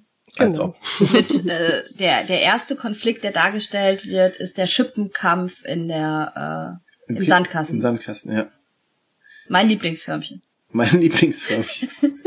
ich weiß nicht. Also ich glaube, ähm, ich glaube hier als Haber auf einem richtigen Weg. Äh, aber ich, ich, es wird noch viel, äh, viel Ja. Zeit vergehen, bevor wir einen Kurse haben bei Haber. Naja, und jetzt, wo ich gerade nicht da bin und mich dafür stark machen kann. Ja, Ja. Ich, ich warte noch ein bisschen, äh, bis, bis wir an der Idee weiterarbeiten. Ja, aber wie gesagt, ähm, für, für mich ähm, ne, war Haber auch immer eher der Kinderspielverlag und ich finde mit, mit The Key ist jetzt auch, auch für mich, fürs eigene Spielen was gekommen, wo ich richtig Bock drauf habe. Ne? Mhm. Wo ich aber auch sagen muss, dass ich äh, ganz viele andere eurer Familienspiele gar nicht bewerten kann, weil ich sie nicht gespielt habe. Ne? Also das heißt jetzt nicht, dass eure anderen Familienspiele äh, nichts für Erwachsene sind, sondern ich habe sie einfach nicht Da gespielt. steht dir jetzt noch ein weites Feld offen. Ja, ich habe Haber entdeckt. Wie gesagt, ich möchte gern diese Wurstplatte. Ich habe Haber entdeckt. Ich stelle mir die gerade mit so einer Rassel vor. Ja, ich möchte gern die, diese Wurstplatte mit. Die Wurstplatte. Die habe ich tatsächlich hier. Sehr gut. Ich meine, ist jetzt für, für dich per perfekt mit Kind, aber ja, Ja, super. Es tut auch nicht weh, wenn man es an den Kopf bekommt. ja. Okay. Ja, und damit haben wir eigentlich zu The Key jetzt erstmal alles gesagt. Ähm, ihr merkt schon, Björn und ich sind äh, relativ begeistert vom System. Ich bin gespannt, was da auch noch kommt. Ich bin gespannt, wenn es irgendwann ein Expertenlevel geben soll, äh, ob ich dann da auch noch mit fertig werde, weil auch ich bin nicht unbedingt die Deduktionskönigin. Aber das ist einfach ein cooles Spielprinzip. Und das, was ich an dem Spiel richtig gut finde, ist, dass es ein Spiel ist, wo ich das Gefühl habe, dass ich nicht einen so großen Vorteil gegenüber den Kindern habe. Ne? Also, dass das ein Spiel ist, was relativ ausgeglichen ist zwischen Erwachsenen und Kindern. Und das ist ja das, worüber wir jetzt so beim Metathema reden möchten. Ähm, wie ist das eigentlich? Ähm, ist das bei, ist das so ein, ein ganz wichtiger Punkt im Familienspiel und im Kinderspielbereich, ähm, dass man versucht, das auszugleichen, damit die Erwachsenen auch Spaß haben zu spielen oder dass die Kinder Lust haben zu spielen und dass die Erwachsenen nicht schlecht spielen müssen, um gegen ihre Kinder zu spielen. Alles so Gedanken, die mit dabei sind. Ja, ähm, da gibt's ja grob erstmal zwei unterschiedliche Ansätze. Ne? Also man kann ja einer sagen, okay, wenn wir alle kooperativ spielen, dann haben wir halt keinen Gewinner und keinen, der es besser machen muss, äh, oder keinen, haben wir entweder alle gewonnen oder alle besonders gut gewonnen oder manchmal auch nicht gewonnen. Äh, aber wir sind alle irgendwie auf einem Ebene und wollen das Gleiche. Dann hat man dieses, äh, dieses Ungleichgewicht, dass Spieler verschieden stark sind, verschiedene Skills, sag ich mal, haben, hat man das ja schon mal eliminiert. Das wäre ja bei allen kooperativen Spielen eigentlich so, ne? Ja. Und ähm, wir haben ja auch gerade so immer noch den anhaltenden Hype von kooperativen Spielen, oder nicht? Ja, Hype weiß ich nicht. Also es ist ein Trend, würde ich sagen. Ne? Also gehypt sind kooperative Spiele jetzt, finde ich nicht, aber dass es diesen stetigen Trend gibt. Immer mehr. Ich glaube, in Kinderspielen ist es eh schon immer. Ja. Ja. Immer schon mehr noch drin. Also ich meine, Obstgarten, Ja. das ist kooperativ, das ist 30 Jahre alt. Also ich glaube, für Kinder ist es nochmal wichtiger oder in einem bestimmten Alter oder in einer bestimmten Entwicklungsstufe dieses Aushalten zu verlieren, dass das ähm, einfach besser geht, wenn man das gemeinschaftlich macht, als wenn das gegen jemanden ist, der, den man kennt. Also Mhm. lieber Mhm. gegen das Spiel gemeinschaftlich verlieren und äh, gemeinsam Frust und Freude erleben als, äh, als Einzelner in der Gruppe. Und es ist auch nicht bei allen Spielen immer gut gelöst, weil trotzdem auch bei kooperativen Spielen ja manchmal dieser Alpha-Spieler zum Vorschein kommt. Dann haben zwar irgendwie alle gewonnen und verloren, aber das Spiel hat es trotzdem innen drin nicht gut gelöst. Gibt's Ja. auch. Wer hat denn eigentlich Oder gerade das- gespielt, ne? Ja. Ja, genau, dass da trotzdem dann irgendwie die Eltern, also wenn man jetzt von Familien spielen, wo Kinder und Erwachsene äh, gemeinsam spielen, dass da trotzdem die Erwachsenen das Zepter übernehmen, äh, dann ist es natürlich nicht gut umgesetzt. Oder ist es nicht so schlimm, kann auch sein. Ähm, ja, also generell, dass man sagen kann, glaube ich, äh, bei kooperativen Spielen ist es immer so, dass Erwachsene und Kinder da gleichberechtigt sind oder Chancengleichheit haben. Also Chancen dann gemeinschaftlich zu gewinnen, ja, aber auch da muss man, glaube ich, gucken, dass es dann innerhalb des Spiels eine gewisse Balance gibt. Ja. Das stimmt, aber bei kooperativen Spielen haben wir ähm, so Dinge wie ähm, also Spiele, die es, hm, wenn die, wenn die, wenn es nur darum geht, eine Entscheidung zu treffen, was mache ich jetzt, die, äh, wo es quasi nur so, eine- so eine Geschmacksentscheidung ist, gehe ich jetzt nach links oder gehe ich jetzt nach rechts und dann mache ich irgendwas, dann können das ja auch Kinder so und so treffen. Aber wenn man jetzt ähm, sagen muss, okay, was muss jetzt gemacht werden, damit wir das Spiel kooperativ besser gewinnen, dann ist es natürlich so, dieses Alpha-Spieler-Ding ist voll drin. Idealerweise bei so Familienspielen hast du aber auch sowas, ähm, wo dann die Kinder auch gut drin sind, ne? Also klassischerweise Memory-Spiele, wenn wir sowas haben wie Leo geht zum Friseur. War auch so, Ja. ein, so, so, so ein Kinder-Erwachsenen gemeinsames Spiel, wo wir ähm, ja so einen Memory-Effekt haben auch, ne? Und dann habe ich da auch festgestellt, dass ich da nicht gut drin war. und Kinder teilweise dann besser waren, zu gucken, ah, da ist doch das und das Plättchen drunter, ah, da und da ist das Plättchen drunter.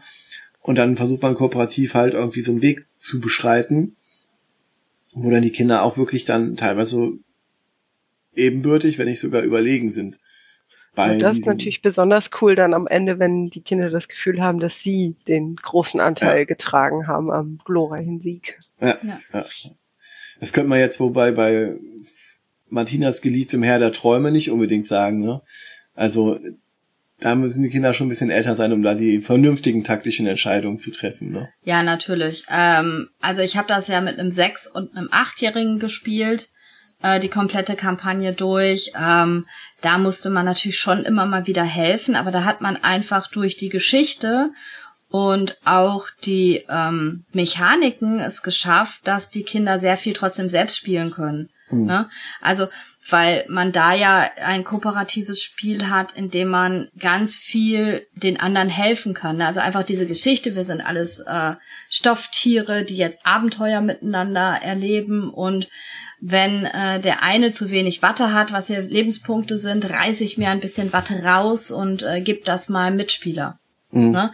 Also da hast, aber natürlich ist äh, Herr der Träume ist jetzt ein Beispiel, was halt einfach ein Dungeon Crawler für Kinder ist und äh, Ja, da kann man, da kann man schon äh, ganz klar sagen, jetzt machst du das, jetzt machst du das. Aber meine Erfahrung war ja, dass die Kinder das relativ schnell selber konnten und auch der Sechsjährige schon sehr gut selber abzählen konnte. Ich habe eine drei gewürfelt, ich darf drei Schritte vorgehen, ich habe Fernkampf, ich bleib hier stehen und so. Das ging schon ganz gut und das ist auch so ausgebalanced, dass du eigentlich keine so schlechten Entscheidungen treffen kannst, dass äh, das Kind, was selber entscheiden möchte, das Spiel gegen die Wand fährt. Mhm. Wobei, ähm, ja, meine Tochter ja auch dann gesagt hat, okay, ich bin dem, der, der, der, der Elefant und der hat halt äh, die Aufgabe, ja, Schaden abzuhalten von anderen, was er auch, wo er auch besonders gut drin ist, dann mit der Ausrüstung. Und dann hat die es auch gerne gemacht und gesagt, ich bin dafür zuständig, hier den Schaden abzufangen. Ich stelle mich hier hin. Ja, und das war ganz ungewöhnlich, weil sie normalerweise diejenige ist, die äh, Schaden machen will. Ja. Und äh, da auf einmal dann so in der Geschichte drin war. Also ich, also ich glaube, wenn die Geschichten cool sind, jetzt muss man natürlich sagen. Oder die Mechaniken. Ja, aber ja. Herr, Herr der Träume ist jetzt wirklich ein Vielspieler-Kinderspiel, weil ja. es halt einfach auch von den Regeln her und so weiter so umfassend ja. ist. Ähm, das würden wir keinem empfehlen, der selber nicht wirklich fest in, in dem mhm. Genre ist. Ja, aber. Ja, und es ist ja auch immer die Art und Weise, wie man das als Erwachsener dann steuert ob ja. charmant und unterbewusst, so dass die Kinder immer noch das Gefühl haben, so wir sind hier an, am mhm. Drücker, ja. oder ob äh, derjenige das dann so an sich reißt und die Kinder nur noch daneben sitzen. Ich meine, das mhm. ist was, ja auch klar. Was auch für Erwachsenenrunden gilt, ne? Also wenn du dann auch die, ja. die Arkham Horror Runde hast, wo es dann heißt, ja, ähm, gib mir doch deine Waffe und dann gib mir, dann kann ich wenigstens was Cooles machen und die anderen dann, boah. Ja, Wobei, also bei Pandemie kann ich das manchmal schlecht ertragen. Hm. Das hast du selber schon erlebt. Ja, aber man will ja einen coolen Zug machen, nicht den effektiven Zug, ja, oder? Ja, das ist dann schon manchmal schwer auch zu ertragen, äh, wenn die anderen das dann nicht zu machen. Aber klar, ähm, eine, ne andere Möglichkeit, kooperative Spiele ja äh, gleichberechtigter zu machen, ist ja, wenn jeder komplett eigenes Spielmaterial hat, was für die anderen auch nicht so einsicht, einsichtig ist. Also ne? verdeckte Informationen ja nicht nur verdeckte Informationen, sondern halt einfach, wenn wir uns zum Beispiel äh, an Talisman, legendäre Abenteurer denken, wo ich ja dieses Backbuilding hab und meinen Beutel hab, wenn ich einen Kampf mache, dann ziehe ich aus dem Beutel die Sachen und das Kooperative ist, dass wir das zusammen schaffen müssen, aber jeder ist ja auch dran und man kann das ja nicht so richtig steuern. Ja, da ist aber äh, die Sache, ob hm, also da ist ja die Information eigentlich für alle auch da. Ja. Aber die, ähm, die Anzahl der Informationen ist einfach zu groß. Ne? Also du kannst nicht alle vier Spieler überblicken, weil das zu komplex ist. Es ist quasi ähm, auf einem höheren Level das Spirit Island Sache. Du kannst deinen Geist bei Spirit Island halt steuern, aber mit für zwei andere noch mitzudenken ist viel zu heftig. Auch die Wechselwirkung dazu. Ähm, du kannst es über die Komplexität mhm. deiner Figur deiner, deines Paares steuern, du kannst es, äh, dieses Alpha-Spielertum, ne?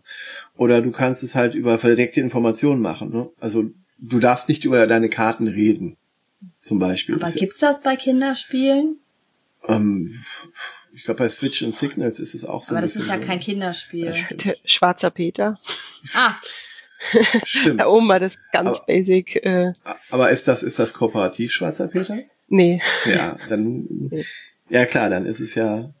Ja. Ich, also ich, ich glaube, dass man das eher bei, bei Erwachsenenspielen macht, weil bei Kinderspielen liebe ich ja auch manchmal die Möglichkeit, Alpha-Spieler sein zu können, weil ich dadurch ja, wie Annemarie gerade sagte, unterschwellig helfen kann. Ne? Das ist tatsächlich bei unseren Händlern, war mir vorher auch nicht so bewusst, aber da sind einige, die bei Schulung oder so fragen, kann ich das Spiel äh, manipulieren quasi? So, dass das Kind gewinnt. Also dass ah, okay. viele Eltern das fragen, mhm. ob das Spiel dafür geeignet ist, dass man es beeinflussen kann, wenn man jetzt ein Kind hat, was nicht sehr frusttolerant ist. Mhm. Äh, ob das natürlich jetzt immer gut ist, sei mal dahingestellt, äh, dass man das immer macht, aber äh, die Möglichkeit zu haben, das Spiel so zu beeinflussen, ob jetzt äh, kooperativ oder nicht, aber ähm, da so unterschwellig irgendwie Plättchen rauszunehmen oder keine Ahnung, irgendwas zu machen, ähm, dass die Eltern da am Hebel sind, dass das für das Kind eventuell nicht so frustrierend ist oder das Kind halt gewinnt oder wie auch immer, äh, weil sie keinen Bock haben oder wie auch immer. Interessant. Das zu ertragen. Also ja. das ist tatsächlich ein Punkt, der in Schulungen oder bei Händlern oder so immer mal wieder auftaucht. Ist bestimmt nicht die breite Masse, aber ja. die Fragen, kann man an dem Spiel irgendwie was drehen? Kann man äh, das manipulieren, so dass die Eltern es steuern können? Dass ja. das Kind gewinnt. Aber das ist, ähm, ich glaube, das ist aber schon gang und gäbe, dass es, dass es immer schon gemacht wurde, ne? Ja. Sei es, sei es beim, beim Mensch ärger dich nicht Spiel, wo man dann das Kind nochmal würfeln lässt, wenn es die Regel überhaupt noch nicht kapiert. Genau, solche Sachen. Aber Oder manche sind da halt dann von sich aus nicht so kreativ, mhm. das selber halt äh, sich zu überlegen, was man machen könnte. Oder die sind dann halt sehr dankbar, wenn man schon bei der Erklärung oder bei der Vorstellung vom Spiel sagt, so ja, und man kann hier auch dann vielleicht drei Plättchen weglassen und dann gewinnt man auf jeden Fall immer bei dem Memo oder so. Mhm. Aber es ist, es ist schon krass. Ähm, gut, äh, Obstgarten ist da auch relativ hart, ne? Also wenn Ja, du da falsch, falsch würfelst, dann äh, ist dann auch Ist der halt Rabe. Glück. Ja. Ja. Ja, aber Das ist halt auch so eine Sache, also äh, wenn wir darum äh, re darüber reden, was man als Mechanik machen kann wegen Chancengleichheit, ist halt Glück auch so eine Sache, weil bei Ja. Glück hat jeder die gleiche Chance. Reine Glücksspiele, da ist es halt immer egal, ob du acht Jahre alt bist oder 40. Ja, stimmt. Das ist ja, ist ja genau das Ding, warum auch Siedler von Katan so funktioniert hat damals, ne? Dass du hast halt ein taktisches Spiel, ja, aber du hast halt durch die Würfel auch einen hohen Glücksfaktor, den du ein bisschen mitigieren kannst, aber äh, nicht ganz rausziehen kannst. Und so dass dann auch die wenig Spieler oder die, die eigentlich taktisch schlechteren Spieler schon eine Chance haben. Das ist beim Familienspiel brauchst du Glück ganz oft, ne? Also wenn du jetzt nur Ja. auf Taktik spielst, dann bist du bei Schach also ist ja, ist ja echt genau Ja. dieses Szenario. Du hast halt das Kind, was Schach lernt vom Vater, vom Opa, von der Mutter von mir aus auch. Und wo du dann eigentlich immer gegen den spielst und immer verlierst als Kind. ne? Du verlierst, verlierst, verlierst, verlierst, verlierst, verlierst ganz, ganz, ganz lange und verbesserst so dein Spiel. Aber das ist ja von der, von der Idee her genau das Gegenteil. Wenn ich sage, ich möchte mein Kind gerne auch gewinnen lassen wegen Erfolg oder wegen nicht Tränen, ne, das ist ja komplett gegensätzlich eigentlich, dieser Ansatz.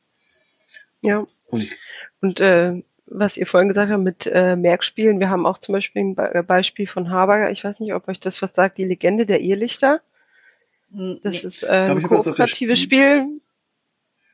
Ich habe jedenfalls das Spiel mal Ähm, gesehen, also auf, euren Vorstellungen. Ja, das ist so ein leuchtender Spielplan. genau, 2018 Und- ich, war das auch. Genau. Und da ähm, leuchtet halt der Spielplan. Man muss sich Wege einprägen, die blinken halt kurz auf und Oh. verschwinden dann wieder. Es gibt blaue Felder, die sind halt safe und Mhm. rote Felder, die nicht. Und man muss dann halt so Sachen einsammeln auf dem Spielplan. Hm. Und das ist auch kooperativ und jeder läuft halt so, ne? Du stehst da gerade gut, lauf du doch mal in die Ecke und sammel die, den Zaubertrag ein. Und das ist halt auch sowas, wo die Kinder dann immer so gemeinschaftlich drüber hängen und obwohl es jeder nacheinander dran ist, spielt man kooperativ und jeder ist bei dem Zug des anderen so mit eingebunden. ja, man kann und Tipps weil- geben.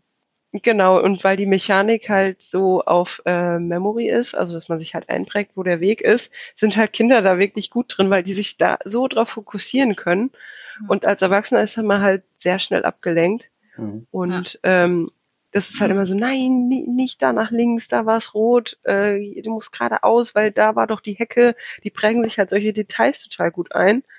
Und da blickt man halt als Erwachsener schnell drüber weg. Und da haben wir auch festgestellt, dass es total cool ist, ähm, weil die Kinder da oft den Fokus auf die Sache haben und man dann gewinnen kann, weil die gut aufgepasst haben und der Erwachsene vielleicht aber besser drin ist, äh, zu überblicken, wo jetzt der schnellste, effizienteste Weg ist äh, und man da auch irgendwie gemeinschaftlich dann ans Ziel kommt.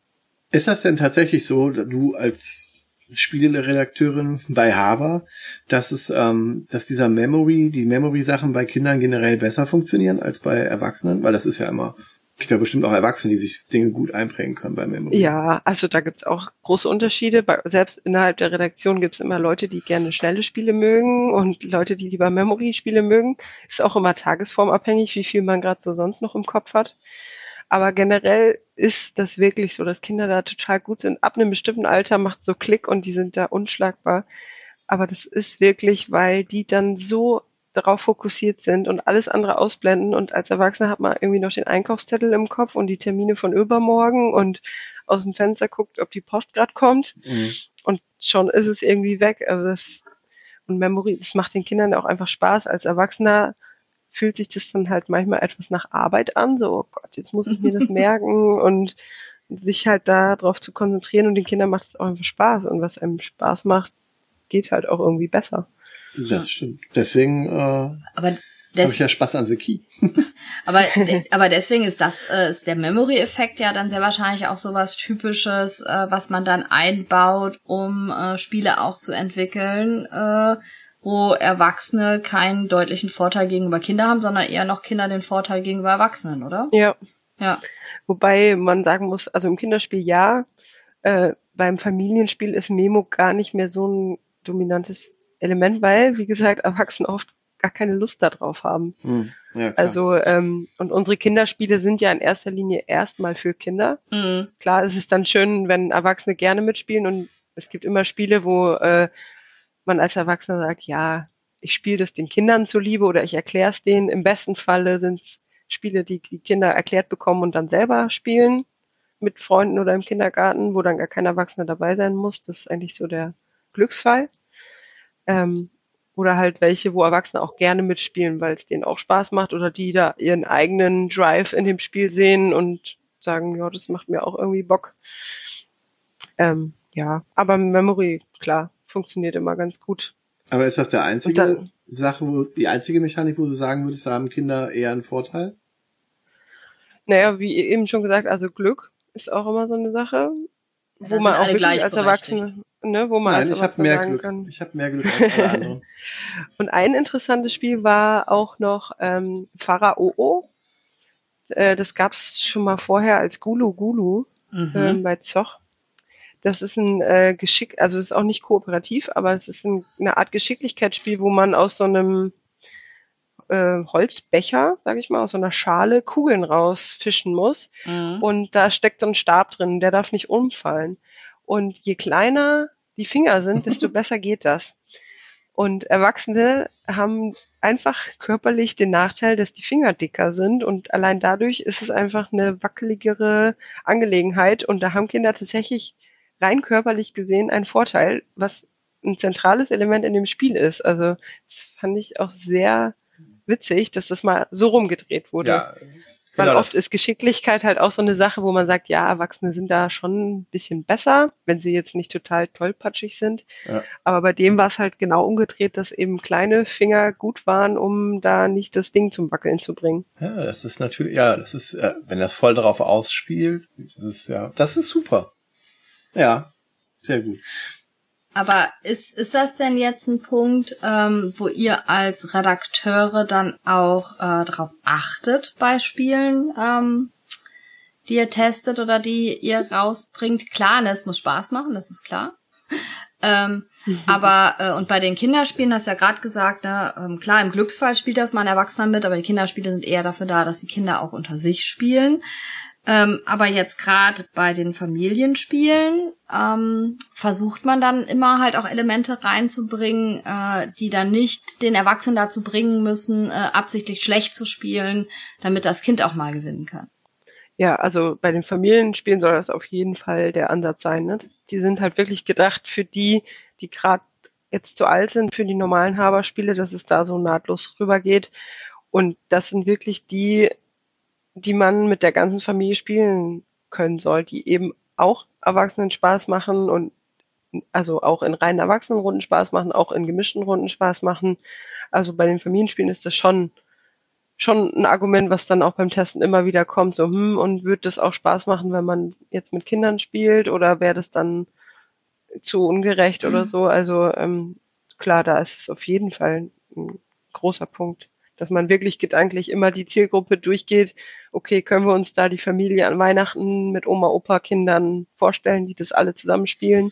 Ist da keiner über oder unterfordert? Und ähm, ja, da, da schließen sich dann einige Mechanismen vielleicht aus, wenn man sagt, nee, hier da können Kinder einfach noch nicht mitkommen oder können wir es eben irgendwie umgehen, indem man sagt, es gibt eine Einsteigerregel oder keine Ahnung, man lässt jüngere Spieler ähm, drei Startkarten mehr auf der Hand haben oder irgendwie sowas in der Art gibt's ja auch. Mhm. Dass man es dadurch ausgleicht oder sagt, äh, der Verlierer darf äh, dann beim nächsten Mal kriegt einen Bonus oder sowas für den Start. Oder der Jüngste fängt an, ist ja auch mhm. ganz ja. easy, ne, dass man sagt, der Startspieler hat einen Vorteil, dann nutzen wir es halt gleich so aus, dass dann die gegebenenfalls Kinder eben äh, da dadurch den, den Vorteil mitnehmen, wenn sie dann eh schon mitspielen. Mhm. Und bei The Key hast du das ja auch, dass du quasi diesen absichtlichen Glücksfaktor auch drin hast, bewusst, dass wenn du eine doppelte Karte ziehst, dann halt damit äh, weniger anfangen kannst. Ne? Ja. Man, man hätte es äh, auch bestimmt irgendwie komplett vermeiden können, indem man ein Kartenset jedem zur Verfügung steht und man das einfach durcharbeitet oder so. Aber das ist, nimmt irgendwie den Spaß Auf jeden Fall. und auch die Realitätsnähe zu dem ja, es kann auch im echten Detektivleben passieren, dass du eine Aussage kriegst, die irgendwie dich nicht weiterbringt. Und ja, auch das musst du ja erstmal erkennen, ehe du dich drei Minuten mit der Aussage beschäftigst und dann feststellst, oh, Mist, das hatte ich doch genau so schon mal, äh, die Info habe ich mir doch schon mal erschlossen. Mhm. Ja, wenn es thematisch eingebettet ist, ist ja noch besser. Ne? Das ist ja einmal ja. die Eiermilch legende Woll, die eierlegende ja, Wollmilchsau. Tod. Ja, die, irgendein Tod muss man sterben, heißt es doch immer so schön. ja, genau. Und dass du halt idealerweise das Spiel hast, was dann wirklich äh, ja verknüpft, ne? Die, die, die Spielmechanik, die gute, mit dem Thema. Und das ist dann auch zusammen funktioniert ja. und sich gegenseitig befruchtet im besten ja. Fall. Ne? Welches, welches Kinderspiel oder äh, Familienspiel äh, in der letzten Zeit rausgekommen ist, wo ich das halt auch super fand, kompetitiv, war halt Memoir, ne? was ja die Memory-Komponente hat. Ähm, es sind aber zum Glück nicht so viele wie beim normalen Memory, da kommen wir auch als Erwachsene klar. Und für die größeren Kinder ist das halt spannend, weil es nicht nur irgendwie ein klar äh, um eine Kleinigkeit geht, die man sich merken muss, sondern äh, es geht ja um verschiedene Hintergründe oder verschiedene Tiere. Ne? Und ähm, das wieder zu kombinieren mit dieser ähm, Spielmechanik, das ist schon was, wo ich sagen muss, ähm, das fand ich auch nochmal richtig gut. Also, ne, also so eine äh, Memory-Variante im Kopf, ähm, dann nochmal weiterentwickelt, dass bei mir auch die 5-6-Klässler Lust hatten, nochmal Memory zu spielen. Und dieser bekannte Mechanismus, ne, dass man halt, äh, du musst zwei gleiche Karten aufdecken, die müssen was miteinander zu tun haben. In dem Fall ist das sogar das Leichtere. Du brauchst nur ein Merkmal und hast dann eventuell sogar mehr Auswahl und das dann wiederholen. Ne? Ja. Aber du hast am Ende auch die, die Punkte, du ziehst ja eine Punktekarte ja, quasi. Und das ist ein Glücksfaktor. Und da ist der große Glücksfaktor nochmal dazu drin. Ne? Und ja. übrigens wusstest du, dass es von Memoir auch ein Dragon Ball Memoir gibt. Nee. Nicht in Deutschland, uh, aber okay. Äh, irgendwo haben die Spanien oder so Memoir Dragon, Dragon Ball, Ball rausgebracht. rausgebracht. Witzige kleine Nebenmerkung. ja. Ja. Ja, und was, was noch so eine Kategorie ist, wo, die äh, auch immer Spaß macht, finde ich, und die wo man auch merkt, das sind Spiele, die in der breiten Masse gut ankommen, sind so Spiele, wo man eigentlich gegeneinander spielt, aber irgendwie man sich doch so gegenseitig hilft. Also ähm, zum Beispiel hatten wir das jetzt bei Würfelkönig, das ist ja auch in der Familienspielreihe angekommen, das ist so ein bisschen mhm. Mhm. ähm, knüffelmäßig. Also man hat so Auftragskarten und da muss man entweder nur gerade Zahlen oder drei Fünfer oder drei gelbe und drei rote Würfel oder sowas schaffen in drei Würfelzügen. Und äh, da ist das Witzige auch, dass jeder eigentlich ja für sich Punkte sammelt und nacheinander dran ist, aber irgendwie hängen dann spätestens bei dem zweiten Würfelzug alle so, aber nee, würfel doch lieber die neu, dann kannst du die Karte kriegen. Also man hilft sich so gegenseitig und das gerade bei so Glücksdingern oder so Würfelspielen, dass wir das oft beobachten, wo dann auch Erwachsene sich gegenseitig helfen oder halt eben auch Kindern und da kannst du es halt dann auch schön unterbewusst so machen. Es gibt dann auch die Kinder, die sagen, nein, nein, ich will das alleine, nix sagen. Mhm. Ist auch okay, aber ähm, die machen dann halt vielleicht nicht immer den super cleversten Zug, aber ja, Würfel können halt auch mal gegen die Wahrscheinlichkeit funktionieren, das ist ja das Schöne. Mhm. Und ähm, das, das funktioniert dann auch immer ganz gut, wo man sagt, ach, in der ganzen Runde ist es irgendwie so ganz nett, äh, dass alle gegenseitig helfen. Na klar freut man sich, wenn man selbst die gekriegt hat und ist schadenfroh, wenn der andere da eine Strafkarte ziehen muss, aber ähm, ja, das ist so dieses gemeinschaftliche, drüber grübeln. Ist zum Beispiel äh, im Kinderspielbereich haben wir das ja bei Monza. Das ist ja so ein bisschen die Autofahrer-Kinderversion mhm. von Flamme Rouge. ist ja auch, auch, schon 20 Jahre alt jetzt, ähm, mit diesen Farbwürfeln, ja. Die man in, hintereinander legen muss, um möglichst weit zu kommen. Da gibt's auch immer die, die da sagen, ja, aber mach doch so, nimm doch erst den roten, dann kannst du doch viel weiter kommen. Und es gibt aber auch die Kinder, die sagen, nö, ich mache das jetzt aber, nee, ich will erst den gelben. Dann sagt man, okay, gut, ist zwar nicht der optimale Weg, aber mach mal, wenn du denkst, es so okay ist. Und ja, das ist halt aber so ein hoher Glücksanteil auch, dass es sich am Ende dann irgendwie ausgleicht und derjenige, der da seinen Sturkopf durchgefahren hat, doch gewinnen kann oder wie auch immer. Aber äh, das beobachtet man irgendwie bei jeder Runde, dass dann irgendwie die Mitspieler, ob Kinder oder Erwachsene, da gegenseitig sich bei den Zügen so mitdenken, ja. weil es ihnen Spaß macht oder ja, wenn man irgendwie das Beste rausholen will für alle. Da hat man dann das multiplizierte Alpha-Spielertum genau. beim Gegeneinanderspiel. Das ist ja auch bei, bei Carcassonne ist das ja auch so. Ich glaube, da steht das nicht sogar in der Anleitung drin. Du ziehst ein Teil und dann dürfen dich deine Mitspieler beraten, wo du das hinlegst, aber du triffst dann selber die Entscheidung. Wobei, dann hast du dieses Verhandlungsding auch noch drin, ne? Also leg das doch an meine Stadt an, dann können wir gemeinsam da weiterbauen. Hm. Echt? So habe Ja, ich ja Carcassonne so noch nie gespielt. Ja, du hast Carcassonne. Deswegen verlierst du ja auch dauernd gegen mich. Was? Vielleicht spielen wir ja auch nur mit netten Leuten, die so gegenseitig sich su- supporten. Ja, ich, ich mache das bei Björn immer bei Dice Throne. Was? Frechheit. Aber das bedeutet ja, wenn, wenn, wenn man so Spiele designt, ne, dass man halt im Hinterkopf hat, äh, da können die anderen auch bei helfen, dann muss ich auch wieder gucken, dass ich nur offene Informationen habe. Ja, Ne, das geht weil- dann halt nur bei solchen Spielen. Oder Genau. man richtet sich halt absichtlich gegen die Regel. Man spielt dann irgendwie Schwarzer Peter mit offenen Karten, dann Ja. mit ganz jungen Kindern, damit sie es überhaupt verstehen, was Ja, jetzt ja. ein cleverer Zug wäre. Aber Ich habe so immer meine Einsteigerrunden Dominion gemacht. Wenn ich Ja. das äh, neuen Leuten äh, erkläre, dass ich immer gesagt habe, lasst uns die ersten Runden mit komplett offenen Karten spielen. Und das war auch total faszinierend zu sehen, dass die Schüler es geschafft haben, sich später gegenseitig zu beraten, ohne den eigenen Vorteil zu sehen. Ja, dafür ist das, Das Spiel auch cool. sehr solitär, ne? Also Dominion. Ja. Das, äh, man kommt sich dann ja nicht wirklich in die Quere, es sei denn, du hast diese Fluchhexenkarten oder so, aber Ja. ja, das funktioniert. Tja. Stille, wir sind Stille? uns alle, wir sind uns alle einig. Ja. naja, Ja. es gibt halt Spielsysteme, die geben es halt von sich aus schon her. Ja. Und da muss man dann auch nicht mehr viel irgendwie machen. Und da sitzt man dann am Testtisch und sagt, ach guck mal, äh, funktioniert doch. Und ja, jetzt stellt euch doch mal vor, jetzt wären noch die Siebenjährige dabei, das wird doch bestimmt gut klappen. Und es gibt halt Spiele, bei denen weiß man klar, ja, funktioniert halt nicht, aber wollen wir das überhaupt?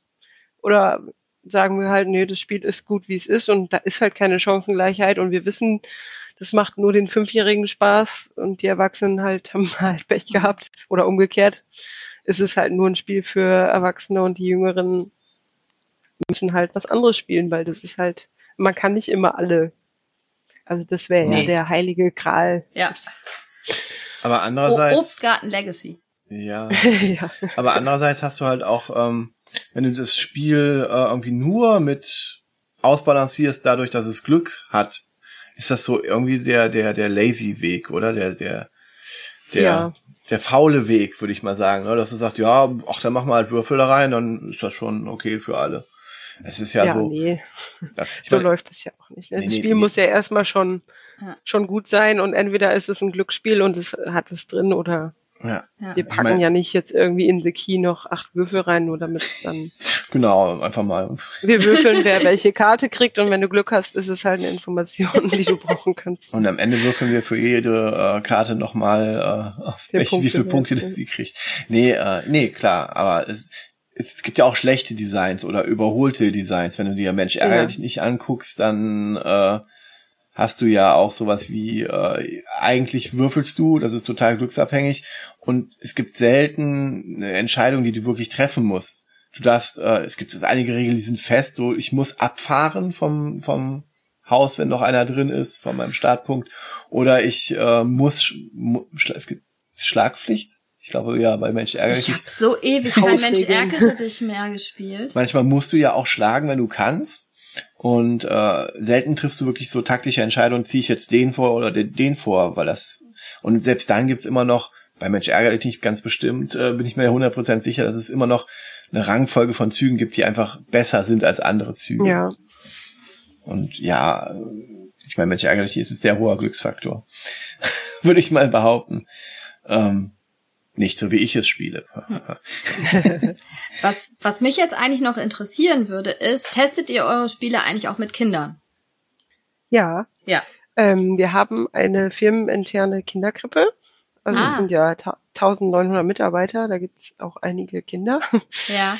Ähm, genau, da können wir hingehen. Es gibt aber auch noch einen städtischen Kindergarten. Also wir gehen dann tatsächlich mit Prototypen, nicht mit allen, weil das wäre einfach zu viel, aber bei welchen, wo wir wirklich unsicher sind, äh, naja, die so auf der Kippe sind zwischen Altersgrenzen oder wo man, wo es wirklich irgendwie was Neues drin ist, wo man so gar kein Gefühl hat. Es sagt uns, nicht, also entweder ist man ein guter Kinderspielredakteur und hat so ein bisschen ein Feeling dafür, das kann man ja. schlecht beschreiben. Also das ist auch so ein bisschen das Gefühl für die, das eigene Kind in einem oder mhm. wie man selber als Kind, was man gut gefunden hat und woran man sich noch so erinnern kann. Äh, einige von uns haben ja auch selber Kinder, da werden mal Spiele mit nach Hause genommen oder ja, dann mal gespielt mit Schulfreunden und so weiter. Und äh, am Ende äh, werden die alle, also die, die wir dann machen, nochmal im Detail getestet mit Kindern. Mhm. Also klar, das ist auf jeden Fall äh, ein wichtiger Teil. Wie ja. gesagt, alle, alle Testrunden können wir nicht immer mit Kindern machen es muss erstmal so schon mal funktionieren aus Erwachsenensicht und wenn wir dann äh, denken, okay, das müssen wir jetzt mal noch genau unter die Lupe nehmen und oder auch in der Entwicklung, wenn wir dann denken, okay, machen wir es so, dann machen wir es so, dann lassen wir es doch mal ein Kind austesten, ob es das überhaupt hinkriegt. Äh, können das Vierjährige schon oder ist es doch eher was für Sechsjährige oder ist es irgendwie dazwischen oder machen wir eine Variante oder so? Bringt also mir ein klar, Kind, drei Jahre. Ja, tatsächlich. Einmal bitte bestellen. Wir rufen dann im Kindergarten an und sagen, wir möchten gerne. Ist tatsächlich so, wir brauchen eine Runde mit drei bis vier Kindern, am besten so fünf bis sechs. Ja, es nützt halt nichts, wenn man mit ja, einem Spiel klar. kommt, wo man selber schon weiß, das ist eher was für die Vorschulkinder und man kriegt dann die Dreijährigen hingesetzt, dann weiß man schon, das ist zum Scheitern verurteilt. Ja, also ja. Sehr schön. Klar, das machen wir. Aber ich meine, Haber stößt in den Familiensektionen vor seit ein paar Jahren jetzt. Ähm, was ich mir immer so überhaupt nicht vorstellen kann, wäre so ein Lizenz, lizenzierte äh, IP von irgendwas, was dann bei Haber rauskommt, weil ich glaube, Haber ist immer jemand, der eigenständige Sachen macht, wenn oder ähm, wenn es in die thematische Also es gibt ein paar Lizenzsachen. Ähm, Im, naja, also im, jetzt im Brettspielbereich? Äh, hatten wir auch schon. Ah. Wir hatten mal, äh, also für die ganz Kleinen, es gab mal hier äh, Disney Babies, ah, okay. so Shrek und äh, Madagaskar Baby Sachen, so für Memory und sowas hatten wir schon hm. mal. Ähm, also generell ist es dann nicht, dass wir Nein sagen. Hm. Hier äh, Conny, weiß nicht, ob das Begriff ja. ist, da gibt's auch Püppchen und so weiter. Also es gibt schon ein paar Lizenzsachen, es muss dann halt wirklich gut zur Marke passen. Ähm, und generell haben wir ja viel auch in-house unsere Charaktere allein aus dem Spielzeugbereich bei den Puppen und so weiter, die wird dann vorrangig natürlich erstmal nehmen. Aber ähm, gibt's schon auch. Also hm, okay. im Familienspiel hatten wir es bis jetzt noch nicht. Du denkst an Obstgarten Legacy Star Wars. Ja, das war's, oder, oder, ja. Fortnite the Key. Gott. Ich meine, genau. Monopoly, Monopoly macht's vor, ne? Da gibt's ja nichts, was nicht ja, gibt. Das stimmt. Also ja. wenn ihr wenn ihr ein System habt, was äh, was läuft, dann ja. ich meine, aber sehr kreativ. Aber aber auch, aber du siehst, wir sind sehr gespannt, wie Haber sich weiterentwickelt. Ja. Ähm, Björn freut sich auf äh, Legacy-Sachen. Ich freue mich Nein, auf, äh, auf, auf Cosim für Kinder. Mein ja. erstes Cosim. Irgendwann damit wir die da auch hinführen können. Ähm, Nein, es gibt Dinge, die, die müssen so sein, wie sie sind. Da muss man nicht immer noch alles weiterentwickeln. Ich bin gegen Cosims für Kinder. So. Na super. wir werden uns das nochmal anschauen.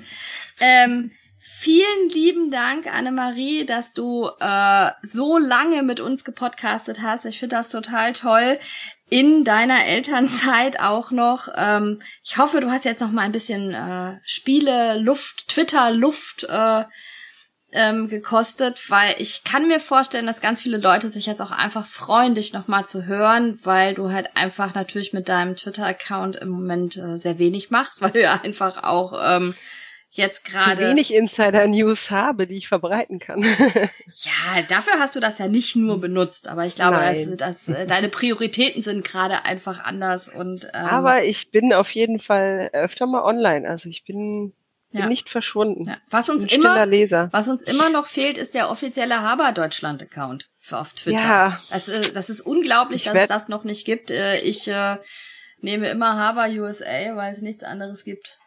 So. Ja, Wir hätten mal gern noch einen äh, Haber-Twitter-Account, so sag ich jetzt für die Blase. Ich hätte gerne einen Ja, Haber-Twitter-Account. also wir auch. Also ich. aber unsere Marketingabteilung ist da noch nicht so davon überzeugt, dass das so unsere Hauptzielgruppe ist. Ja, Aber, aber es sind ja, ja, auch alles. Eltern und äh, es wird auch Obstgarten Ja. gespielt und Chuchu und Aber wir Gibt sind, es- also ich bin ja da. ja. Gibt es eigentlich ähm, beim Marketing bei euch dann auch Leute, die dann, ähm, ich meine, wenn wir Looping Louis uns anschauen, die Zielgruppe ist ja nicht nur die, die Kindersektion, sondern auch die Ja, Saufspiele. Ne? Mhm.